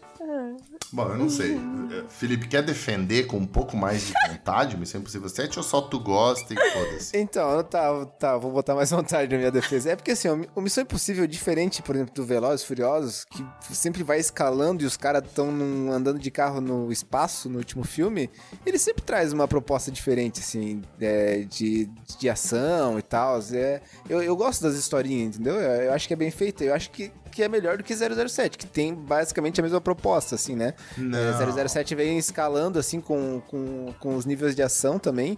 Então eu acho que Missão Impossível, cara, pelo ator e tudo mais, tem mais carisma, eu acho que, que me pega mais do que esses outros filmes aí. Eu Ah, acho que pode é, fazer assim, que tu- eu vou assistir. Assim, não vou no cinema, obviamente, né? Mas assim. Ah, beleza, beleza. Era tarde aí e que eu queria. Então, era aí que eu queria chegar. Tu vai gastar dinheiro, 50 Não, não. pau, pra ir assistir Não, não. Missão Impossível 7 no cinema? Não, não. fudendo, né? Não, aí não. Beleza, É então tá, verdade. vamos mudar de mês. Eu vou para pro dia 6 de outubro. Aranha Verso 2, Homem-Aranha no Aranha Verso 2. Esse aí você gasta dinheiro pra ir assistir. Oh, com certeza. Esse é no IMAX, né?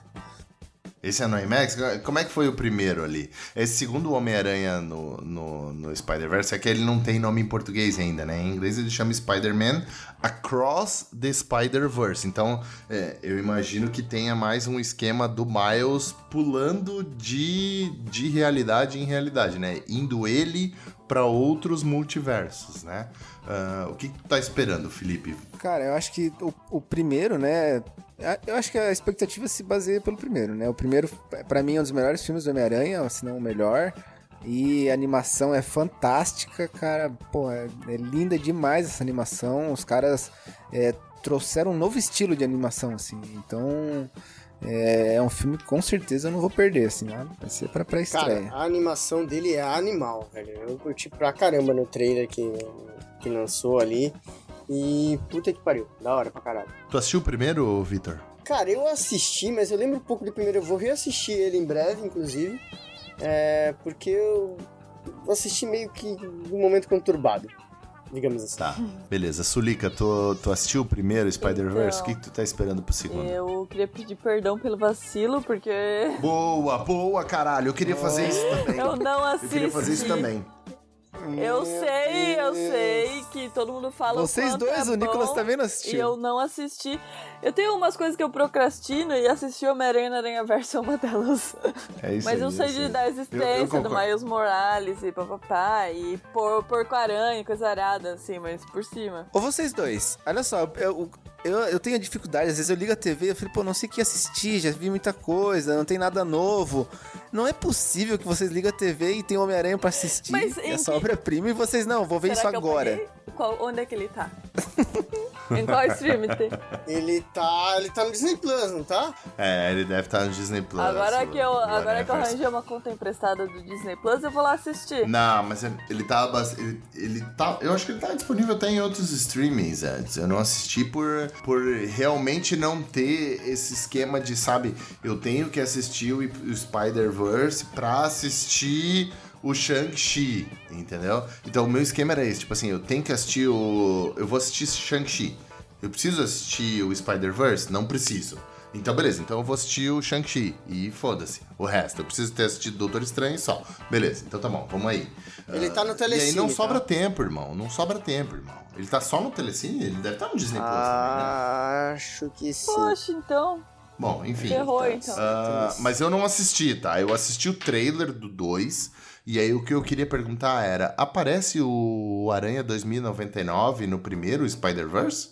Não, não aparece. É, eu acho que ele não aparece. Ele tá no trailer do 2. É isso, eu É. sei que esse, esse Aranha Verso e tal, ele é muito focado na Spider-Gwen É isso. e no Miles Morales, que são os dois principais, né? Além do Peter, lógico, né? Mas ah, eu não assisti, mas eu sei um pouquinho. Eu assisti o trailer desse Aranha Verse 2. Ah, no primeiro também é essa putaria de ficar mudando o tipo de animação toda hora e tal. Não, a animação ela segue um estilo só, só que os personagens que vêm de outro universo, eles Eles são vêm diferentes, diferente. entendeu? Porque ah, então universo. era, esse, então era esse o esquema, né? Eles vêm do outro universo pro universo do Miles, né? Isso, isso. E aí o trailer desse Aranha Verso 2 é o caminho contrário. O Miles vai visitar os outros universos. Tanto que no trailer muda o estilo da animação umas duas ou três vezes ali. Não sei se vocês viram o trailer do Aranha Sim. Verso 2. Já, eu já vi, muda, muda bastante. Isso é um negócio que me incomoda um pouco, entendeu? Eu gosto de É, ele muda, ele muda o a- personagem até. Ele muda o personagem, porque a- acho que a Gwen, ela vem numa animação, e aí quando ela vira a É, Spider então, porque eles têm. ela- Então, porque eles têm esse esquema de toda vez que tu muda de universo, tu muda o estilo da animação. Isso é legal até um certo ponto. Eu não sei se isso vai me convencer muito, mas enfim. ah, eu não assisti o Spider-Man 1, acho que eu tô falando gastando tempo à toa aqui falando do Spider-Man 2. Vocês acham que vale a pena um ingresso de cinema? Vale, assistir vale, vale. desenhinho do Homem-Aranha? Sim. Sim.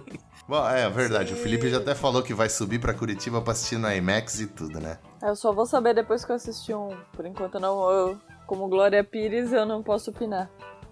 Não posso opinar, eu também não assisti o primeiro. Eu vou assistir esse final de semana, no próximo episódio já posso falar. Bom, a gente tá no dia 6 de outubro já, a gente tá chegando no final do mês, então dia 14 de outubro tem o que, se Deus permitir, vai ser o último episódio da saga Halloween. Essa mulher não tinha matado essa, esse cara da máscara no último É, filme. então. Ela já tava velha no último filme que eu vi, É, cara. Então, do David Gordon Green, no dia 14 de outubro, chega Halloween Ends. O que, segundo a sinopse do filme, promete ser o último filme da saga Halloween. Porque ninguém aguenta mais o Michael Myers. Eu não sei quem. Alguém já assistiu algum Halloween aqui na, na- Não, nessa- eu já nessa falei que eu tenho problema com filme de terror, então eu não assisto. Felipe. Só o primeiro, o original. Só pra É, dizer que eu então. assisti E Halloween. eu tô achando que vão tirar a máscara de Michael Myers e vai ter o cara do pânico, a outra máscara embaixo. Daí vão tirar a máscara do pânico vai ter a máscara do Michael Myers. E nisso vai ficar pra sempre, no looping eterno. É, então, assim, voltando lá pro começo, quando a gente tava falando do pânico, é, a ideia do Michael Myers é muito mais um esquema tipo Jason, sabe? É, é um negócio meio sobrenatural, assim. Eu falei muito bem do, do Wes Craven quando a gente tava falando de pânico. Né? Que é um baita diretor de terror e tal, manda muito bem nos primeiros Pânico, enfim. Uh, Wes Craven é muito bom. Melhor que ele nesse, nesse sentido, eu acho que só o criador do Michael Myers, do Halloween, que é o John Carpenter. Esse cara é o cara do terror, sabe? E ele é o inventor do Michael Myers. E eu acho que o, o Halloween segue mesmo a mesma o, o mesmo esquema do, do, do Jason. Ele é um negócio meio sobrenatural, assim né? Então ele é o, o Michael Myers, ele é uma ideia de mal intangível, in, incipiente assim. Então tu não consegue matar o Michael Myers. A prova disso é que a, a, a personagem principal lá tentou várias vezes e não conseguiu, né? A, A Caraca, qual é Laurie. Laurie Strode. La- Isso, Laurie Strode, que é a personagem da Jamie Lee Curtis, né? Isso. É, enfim, ela é a personagem. Ela tentou matar o Michael Myers várias vezes e não conseguiu, porque, porque o John Carpenter tinha essa ideia de que o Michael Myers, o, o- o assassino do Halloween, ele era uma ele era o mal encarnado, então ele não tinha um corpo em si. Então por isso ele não podia ser morto, né? Então ele meio que encarnava nas pessoas e na noite de Halloween ele matava o máximo de pessoas que ele conseguisse numa determinada cidade, né? E eu acho que a se ressaltar nesse Halloween Ends ah, o retorno da Jamie Lee Curtis, que já deve ter, sei lá, 70 anos e continua fazendo slasher movie, entendeu? É, é o último filme da trilogia, né? É uma trilogia, né? Esse, esse último. Ah, Não é uma trilogia, irmão.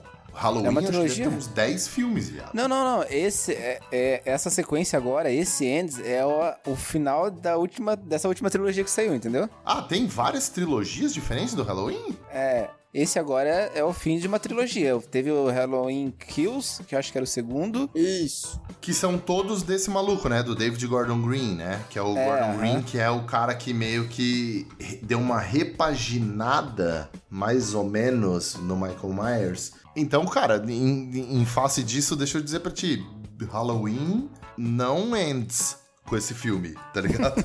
eu acho que o Halloween vai continuar, velho. Cara, eu, eu fico com a definição do, do Canaltech aqui, que é o site que eu abri pra ver o, o resumo. Nada é capaz de parar Michael Myers. Nem mesmo um filme ruim como Halloween Kills. É que é um filme quase que de nicho, né? Assim, a galera que gosta. Eu acho que Halloween Ends não termina com Halloween. Vai ter Halloweens daqui a uns dois, três anos. Mas por enquanto eu acho que a gente vai se ver livre do Michael Myers por um bom tempo, assim. Não gastem dinheiro indo no dia 14 de outubro pro cinema, né, cara? Pra assistir Não, de até porque novo já vai- né? Já vai ter gasto dia 6, dinheiro com, com Aranha Verso. Não, não, é. E eu vou dizer pra vocês que assim, ó, não gastando no dia 3, no dia 14 de outubro, eu não gastaria no dia 3 de novembro também. Pra assistir do Andy Muschietti o The Flash do Ezra Miller. É, É, né? Ezra Miller, isso, é. O, o The Flash da, da DC atual aí. Eu não sei o que, que vocês esperam desse The Flash. Não, ele vai misturar, ele vai no Batman. Não, então, assim, ó, vocês não assistiram o Não. trailer, né? Eu tô assistindo agora, mano. Eu, isso aí, eu, esse filme do dia 3 de novembro, eu lamento informar pra todo mundo, mas é o Flashpoint do universo de filme da DC. É isso aí. Então, o que que acontece? O Barry Allen, o Barry Allen vai voltar no tempo e vai salvar a mãe dele. Ah, meu Deus. É, vai fazer uma cagada que vai juntar os Meu, universos. ele nunca leu? Nunca viu um filme da Marvel pra ele saber que não Os caras funciona? não aprendem, velho. Os caras não aprendem, velho. O Ezra Miller vai voltar e vai salvar a mãe dele e vai cagar o universo inteiro. Tanto que, assim, ó, nesse filme, eu... a gente falou do. Do maluco que volta como abutre lá, o Michael Keaton. Michael né? Ele vai aparecer nesse filme, mas como sendo o Batman. Ah, não. O Batman, sabe Sim. o Batman do É, Batman? tem o Batman, Robin? sim. O Batman, esse Batman. Ah, É, é não, não, ele é o Batman do Batman Eternamente, né? Caralho, aquele Batman lá de trás? Sim, é, Nossa, esse aí. Ele vai aparecer como Batman, Batman, porque vai rolar um, sabe, The Flash no multiverso da loucura. Ah, mas eu tô. Agora deu um looping que agora eu tô começando a gostar. Essa que é. Eu quero ver essa bagunça. Eu quero, eu gosto- Agora eu fiquei curiosa. Talvez seja tão ruim que seja bom. Isso aí não vai fun- isso aí não vai funcionar nem fudendo no cinema, nem fudendo. Porque primeiro, porque eles estão, primeiro que eles estão usando o Batman do Ben Affleck, né, que é o Batman do, do Batman vs Aham. Superman e também é o Batman da Liga da Justiça, e eles estão usando ao mesmo tempo um Batman de 1990 e bolinha que ninguém 89. conhece. Sabe? 89. Que ninguém conhece. Coitado Isso aí vai dar uma merda tão grande. Esse, gente, gente, esse era o Batman que passava gloss nos lábios.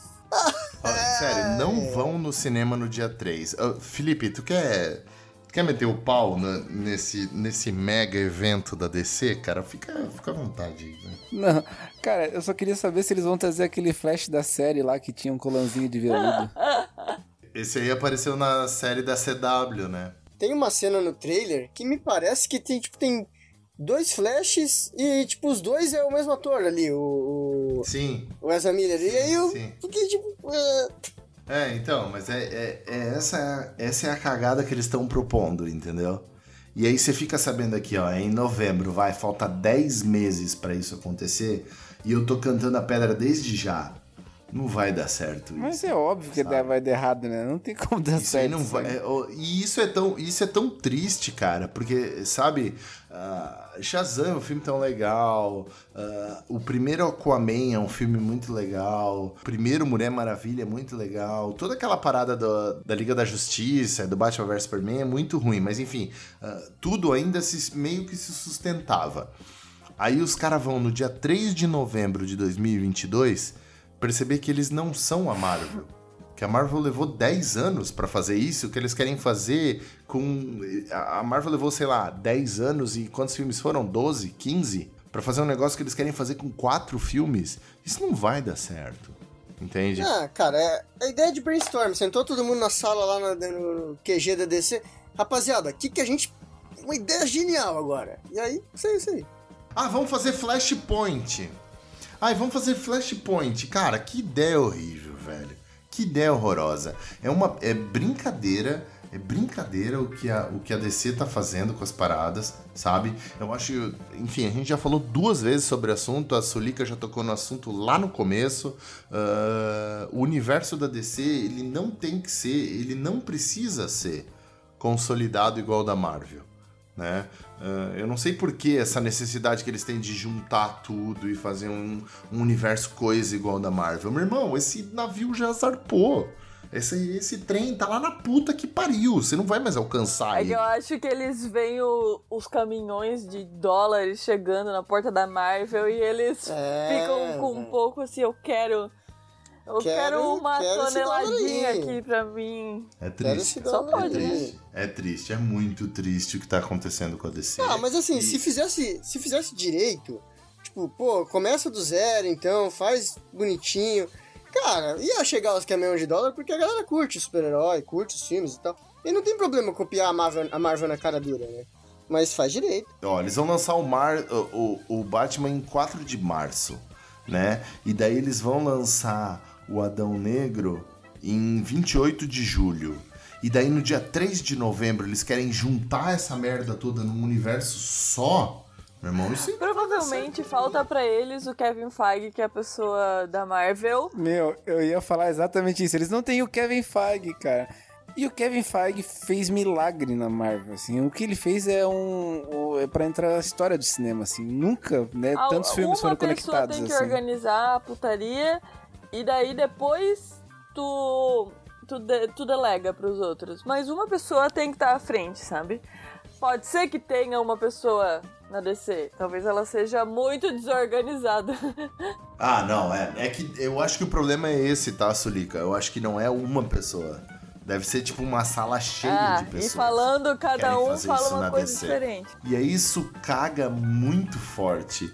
Porque, sabe, é, é case, mano. É muito case. O que, a, o que a Marvel fez é um negócio que vai ser ensinado em escola de cinema, sabe? É, O que foi feito com Homem-Aranha, que lançou agora em dezembro do ano passado, é um negócio que vai ser estudado em em escola de cinema, sabe? Tu reaproveitar trabalhos de outras produtoras ah, com outras pegadas e conseguir fazer isso funcionar é um trabalho muito complicado, é um trabalho muito difícil. E, e é um negócio que não dá pra tu tirar do dia da noite e arrancar do cu, igual eles estão tentando fazer com esse Flashpoint aí que vai estrear em 3 de novembro. Então, cara, assim, não é que não assista o The Flash de 3 de novembro. É que não pague pra assistir isso no cinema, porque não vai fazer nenhum sentido e só vai estragar. Espera sair em aplicativo, vai sair provavelmente na HBO Max um mêsinho depois. Aí você vai lá e assiste, cara. Não, não, não, não gaste dinheiro. Primeiro, pra, primeiro porque eu sou muito, eu sou muito partidário do não compactue com esse tipo de coisa. Cada ingresso vendido para esse filme, que a gente já sabe o que esperar, vai ser um meio que vai ser meio que um, um upvote, sabe? Um joinha que você dá na ideia da DC de, cara, faça um universo coeso e tal. Então, velho, não gasta dinheiro no The Flash. Vai assistir Adão Negro e depois você assiste Aquaman só. Guarda tua energia pra criticar a atriz do próximo filme, por favor. Ah, nossa, é verdade, é verdade. Sério, mês de novembro é um mês pra tu ficar muito longe do cinema, porque do Ryan Coogler no dia 10 de novembro, e eu gosto do Ryan Coogler, tá? Eu acho que o trabalho dele, o trabalho dele é animal no primeiro. Chega Pantera Negra, Wakanda Forever, ah, quer dizer, não vai chegar no dia 10 de novembro. Ele tá na lista aqui como dia 10 de novembro, mas ele vai ficar pro ano de 2023. Aqui, por enquanto, ainda não confirmaram que esse filme vai pra 2023. Mas ah, a princípio a data de estreia dele é dia 10 ah, de novembro. Cara, essa. A, a, a Letitia Wright, cara, é- ela segue aquele mesmo padrão do que a gente falou lá no, no, no Animais Fantásticos. Eu não, não. Sabe, eu gostava da Shuri no primeiro Eu filme. jurava que e agora ia quando eu seguir com ela, assisto- sabe? Eu queria que seguisse com ela o legado. E pode ser que siga ainda, sabe? Ela Isso não é tá pior descartada, ainda. né? Não, Não, ela tá não tá descartada. ainda. Tá não, não tá. tá Não, não tá, não tá. Não tá, não tá. Eu li, eu li uma notícia esses dias dizendo que a Marvel ainda não descartou ela como sendo a próxima Ai, Pantera Negra. Deus, eu já cara. achava, assim, ó, e deixa, deixa, deixa eu falar. E pra falar bem a verdade, assim, e aí, sei lá, os últimos dois filmes eu nem vou falar nada, porque foda-se, mas ah, eu esperava desde antes dessa treta da vacina da Letitia Wright. Bom, quem não sabe, ah, a Letitia Wright, que é a atriz que faz a Shuri, a irmã do T'Challa no primeiro filme, ela é completamente anti-vacina. Ironicamente, né? Ironicamente. É, ironicamente, sendo cientista no filme, ela é anti-vacina. E, e aí nos Estados Unidos, pra tu trabalhar e tal, eles baixaram uma portaria, uma lei, não sei o que que era e tal, que todos os estrangeiros que chegassem nos Estados Unidos e tal, eles tinham que ser vacinados. E aí, como ela não é natural dos Estados Unidos, e ela, ela se machucou na gravação, ela teve que sair do país, quando ela voltou, ela não podia mais entrar. E aí ela falou que ela não ia tomar a vacina. E que foda-se, que ela nem fazia questão de participar do filme. E aí isso, esse fato dela ser anti-vacina, estragou o primeiro Pantera Negra. Pra mim, sabe? Porque ela é uma personagem importante no primeiro Pantera Negra. E ela era, pra muita gente, a pessoa que deveria assumir o manto quando o Chadwick Boseman morreu. É, seria. Porque isso a Marvel também já afirmou, né? Que não vai dar um recast no T'Challa. Ah, ia ser muito. Meu, ia ser muito broxante. É, porque uma coisa é tu fazer isso com o War Machine, né? Com um personagem secundário do Homem de Ferro, é uma coisa. Agora, tu pegar o personagem que levou o filme nas costas. E assim, eu gosto muito do Michael B. Jordan, eu acho ele um baita ator, ele Oxe, tem um trabalho excelente no primeiro Pantera Negra, mas o Chadwick Boseman, ele é fora de série como T'Challa. E, e aí a Marvel falou: ah, a gente não vai recastar ele, então a gente vai inventar um jeito dele morrer e outra pessoa vai pegar. Para mim, no primeiro momento, quando eu vi isso, o primeiro momento para mim era, cara, beleza, Danai Gurira, Okoi vai ser a, a Pantera Negra, beleza, tá tranquilo com esse ponto, vamos aí, é nóis. Ela, ela era fodona da, das Dora Milaje e para mim ela era o próximo passo automático para pegar o, o, o, manto do Pantera e ser o Pantera Negra pra frente. E eu não sei da onde a Marvel tirou que tinha que ser a irmã do T'Challa, tinha que ser a Shuri. Eu já achava essa ideia ruim antes de saber que a Letitia Wright era contra a vacina. Agora, eu só vou repetir tudo. Eu vou pegar na edição do podcast aqui, cortar tudo que eu falei de J.K. e do. daquele filho da puta Johnny Depp lá, e vou só colar aqui, sabe? Sendo anti-vacina, para mim ela estragou ela, o trabalho dela, o personagem dela e o primeiro filme do, do, do Pantera Negra também assim. Então, para mim, nunca que a Shuri deveria ter uh, assumido o manto no lugar do T'Challa. Mas a, a, Marvel, a Disney não vão peitar essa aí de manter ela nem fodendo. Eu, eu fico acho, impressionada. Eu acho que talvez né? sim, tá? Porque o, o James Gunn foi muito rápido eliminado da Disney. E ela, eles estão nessa putaria aí ainda de ver, bababá. Não tô entendendo, sabe? E é verdade, assim. O que o James Gunn fez é um negócio complicado. Eu não acho que ele que merece passar pano e tal, né? As paradas que ele falou faz muito tempo, beleza? O que ele fez, beleza, tranquilo, ele fez nas antigas, era outro James Gunn, beleza. Agora o que ela faz, eu acho não muito é, então faz a mesma James coisa, Gunn então dá tipo, o mesmo é, tipo de isso. punição, né? Exato. É que exato. lugar de arrombado antivacina dentro de casa. Então é ela que sossegue o cu dela dentro da casa dela. Não, o pior é que ela nem faz questão de fazer, né? Ela falou, mas. Cara, assim, Bizarro, ó. Né? Em resumo, é o seguinte: Pantera Negra, se tiver ela, a gente não vai, se tiver, a gente vai. É isso aí. É. Pior que não, tá, Felipe? Eu vou, é tão triste porque, for. tipo, o Pantera Negrão foi um movimento. Tipo, ah, meu, tiveram. É, tiveram tem es... uma pegada. Não escolas, assim, mas tiveram pessoas que levaram a salas inteiras de crianças negras para assistir a parada. Aí vem uma arrombada para estragar um movimento. Demonha. É, bem isso. O Pantera Negra, ele, ele tem uma pegada é, de representatividade muito forte, né? Ah, lógico que tem. E aí, cara, eu, eu fico na dúvida dessa questão de vamos, se ela tiver, se ela não tiver e não vamos. Porque, porra, é, a mensagem que, que, que, o filme passa é muito diferente do que ela como atriz passa. Então, pô, pau no cu dela. É, eu tá acho que a Disney, tipo, mas eu acho que a Disney não mantém, não. Eu vou assistir o filme por pura. É, por puro egoísmo mesmo, porque eu acho que Pantera Negra tem uma boa chance de ser o, o turning point do MCU, velho. É, com, com a inserção do Doutor Destino e com tudo que ele tem para adicionar no, no, no MCU, eu acho que é, Black Panther Wakanda Forever talvez seja mais importante pro MCU do que vai ser o Doutor Destino e do que o que foi o, o Homem-Aranha no mês passado. Então eu, eu confio muito em quem tá escrevendo esse filme, em quem tá fazendo ele, de que o próximo filme do Pantera Negra vai ser um turning point muito grande dentro do MCU, cara.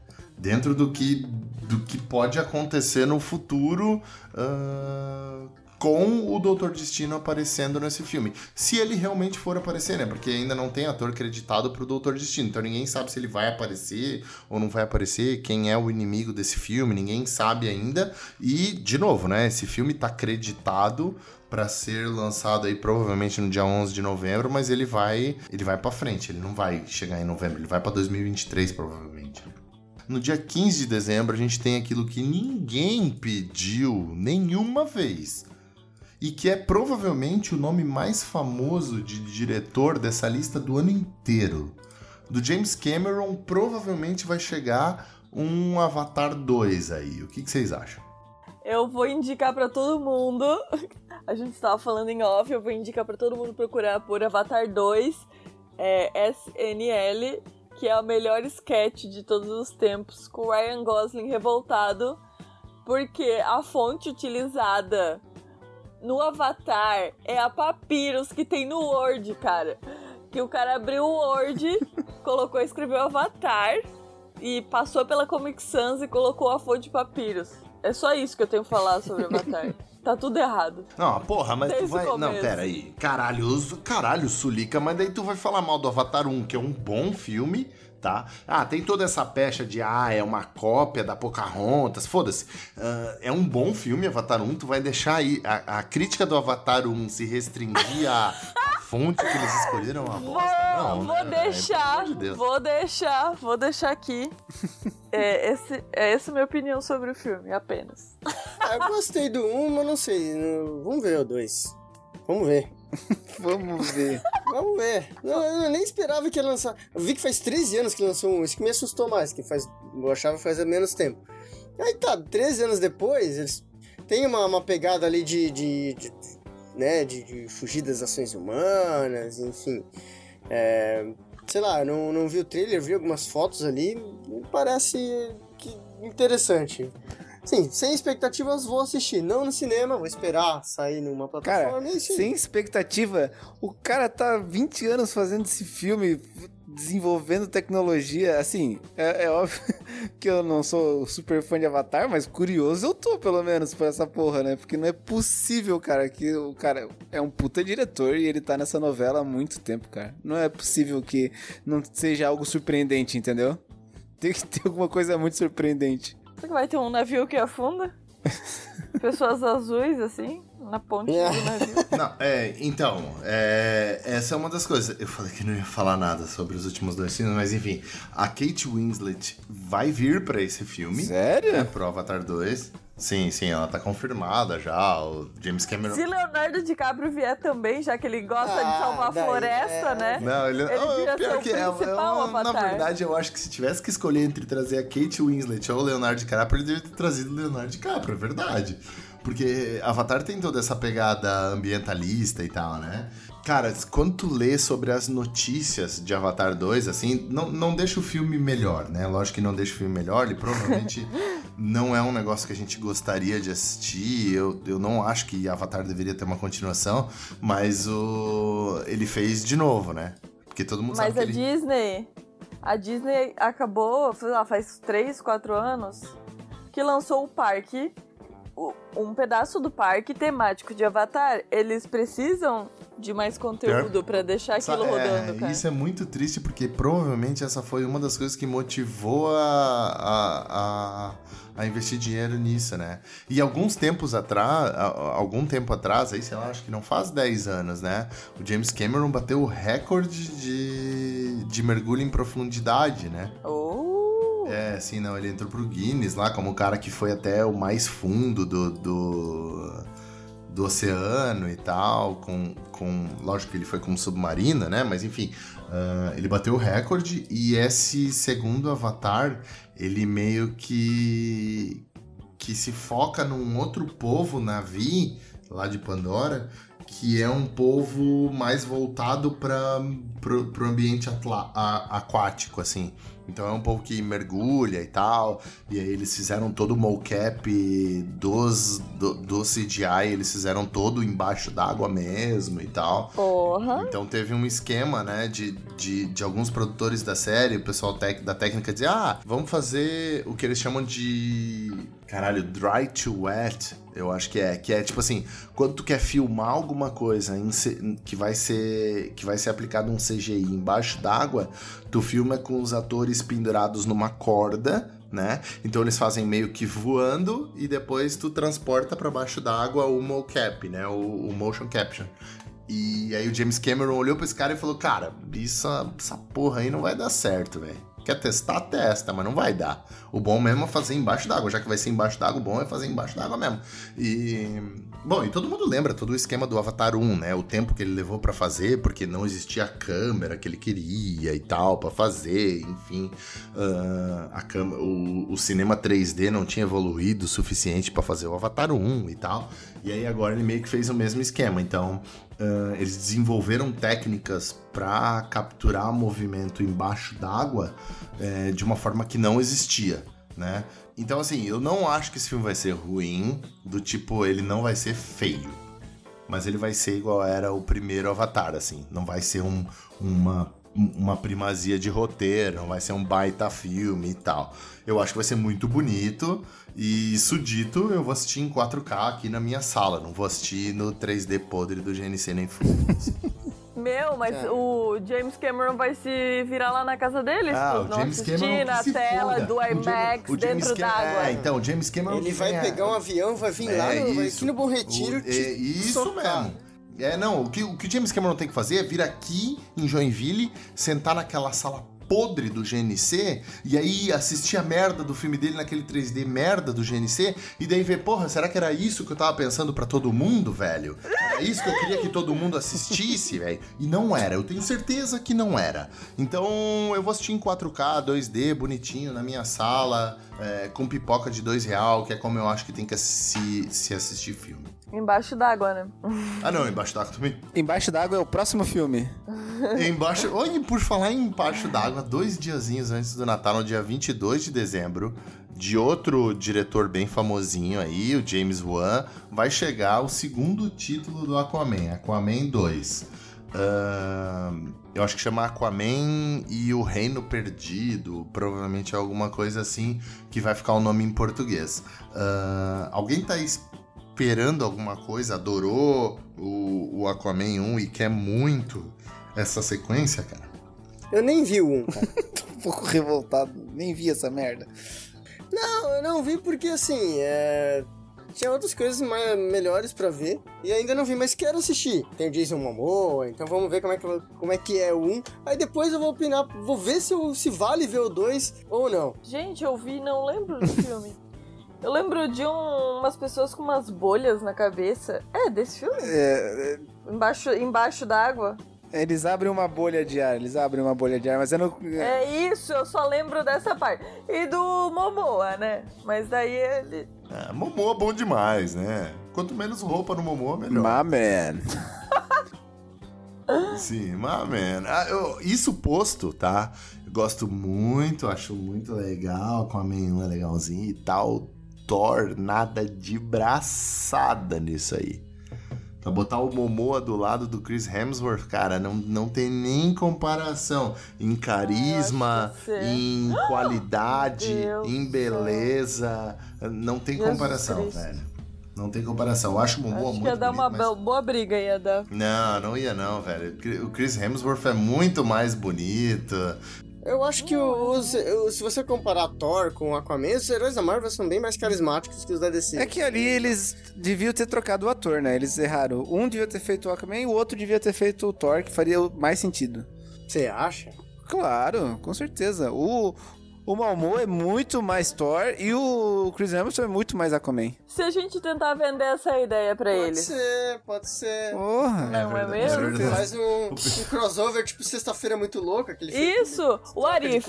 O Arif é. Momoa fosse Capitão América. O Thor, Capitão América. Tô pirando aqui. Eu acho que pode até ser uma boa ideia, né? Agora, uh, isso dito, velho Cara, como é o nome James Wan, ele dirigiu. Ele dirigiu Velozes e Furiosos, cara.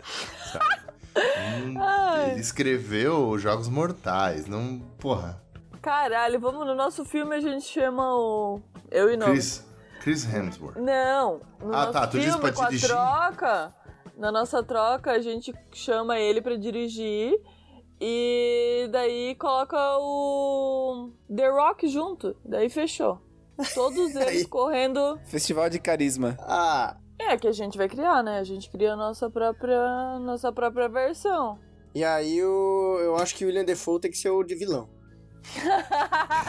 tu nem sabe qual é o vilão do Aquaman, não, ninguém sabe, cara. Importa, ninguém né? Pode ser, pode ser o Duende Verde, cara. Multiverso. É, ninguém conhece o Aquaman, cara. Eu acho que essa que é a grande cagada de James Wan e, do, e da DC no geral, entendeu? O bicho briga com o Nemo. O Aquaman é um herói muito bosta, né? O Aquaman é um herói muito bosta pra ter filme solo, assim, sabe? Ah, mas assim... Mas de todos os filmes foi um dos melhorzinhos ainda. É, da DC tá... Ah, mano, o Homem-Formiga tem filme solo, caralho. Porra. Poxa, cara. Não fala mal do meu formiga, cara. Ah, mas se dá pra você fazer filme de uma formiga, você faz uma, um filme do cara que mora no mar, mano. Tá ponto de acabou, acabou, acabou. Já tá desvirtuando já, já saiu totalmente já do quadro.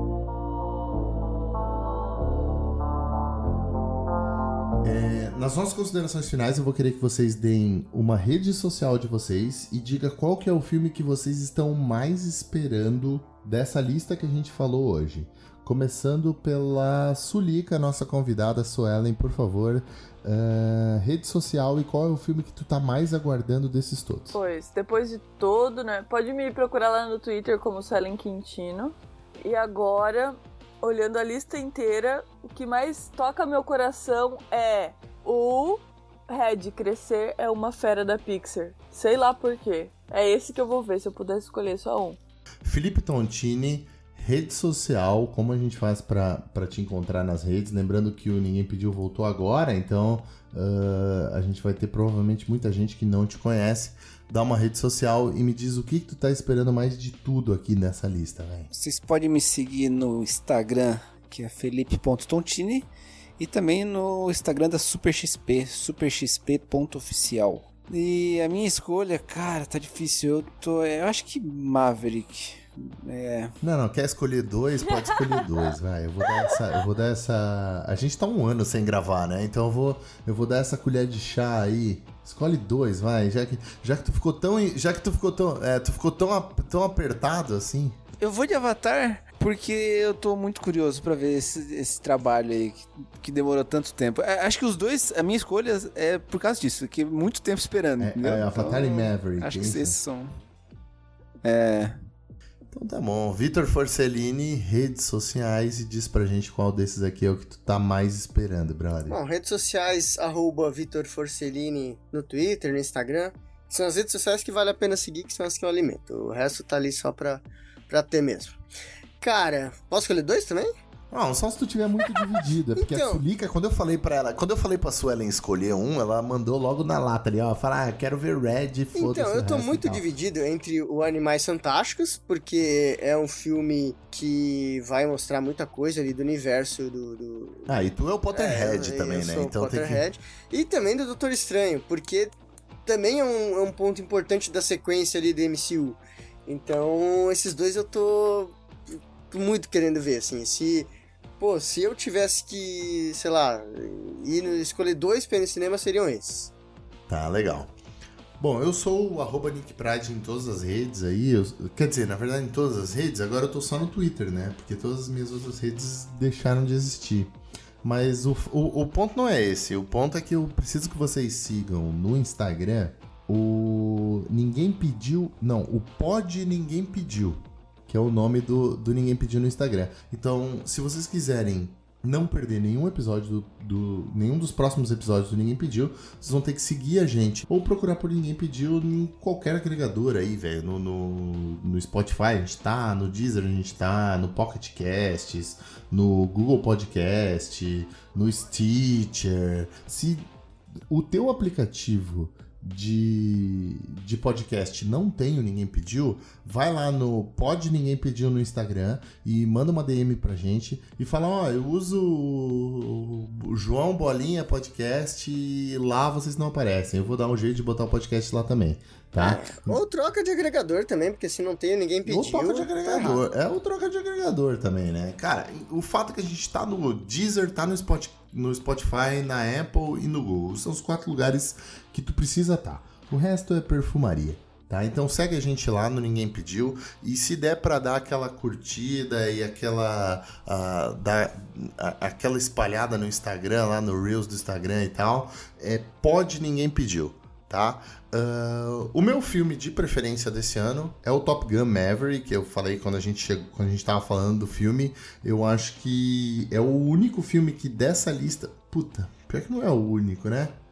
Porque esse Doutor Estranho, eu provavelmente vou estar tá na fila também lá, entrando lá. Mas eu vou deixar só no Maverick, vai? Então, Top Gun é meu filme de escolha. Eu acho que é o filme que você não pode perder nesse ano de 2022.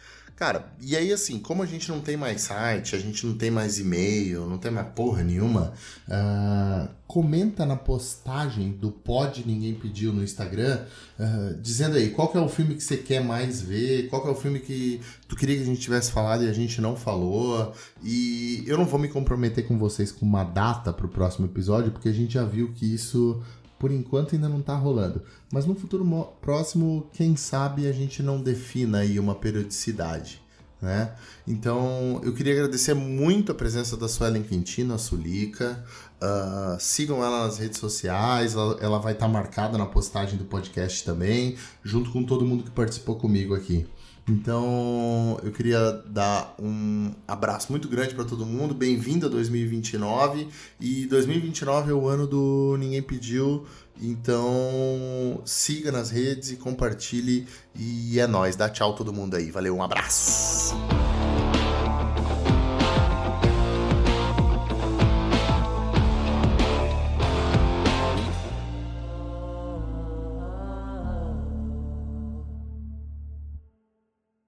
A gente tá em 2029 mesmo? Não, 2022. Eu falei 2029? Puta merda, você falou duas vezes ainda. Confira comigo no replay! Bem-vindo a 2029. E 2029 é o ano do Ninguém Pediu. 2029 achei, eu achei que esse episódio tinha demorado sete anos pra acontecer e eu tinha me perdido no tempo, Ele cara. Ele durou sete anos pra ser gravado. Exato. Será? Aham. Bom, eu não sei, né? A gente tá gravando hoje, eu não sei quando é que eu vou editar e lançar, talvez seja 2029, mas muito provavelmente ainda é 2022. Então substitui tudo aí que a galera tá falando. Só dá um abraço aí. Valeu, rapaziada. Muito obrigado aí. Um abraço a todo mundo. Valeu. Falou. Valeu.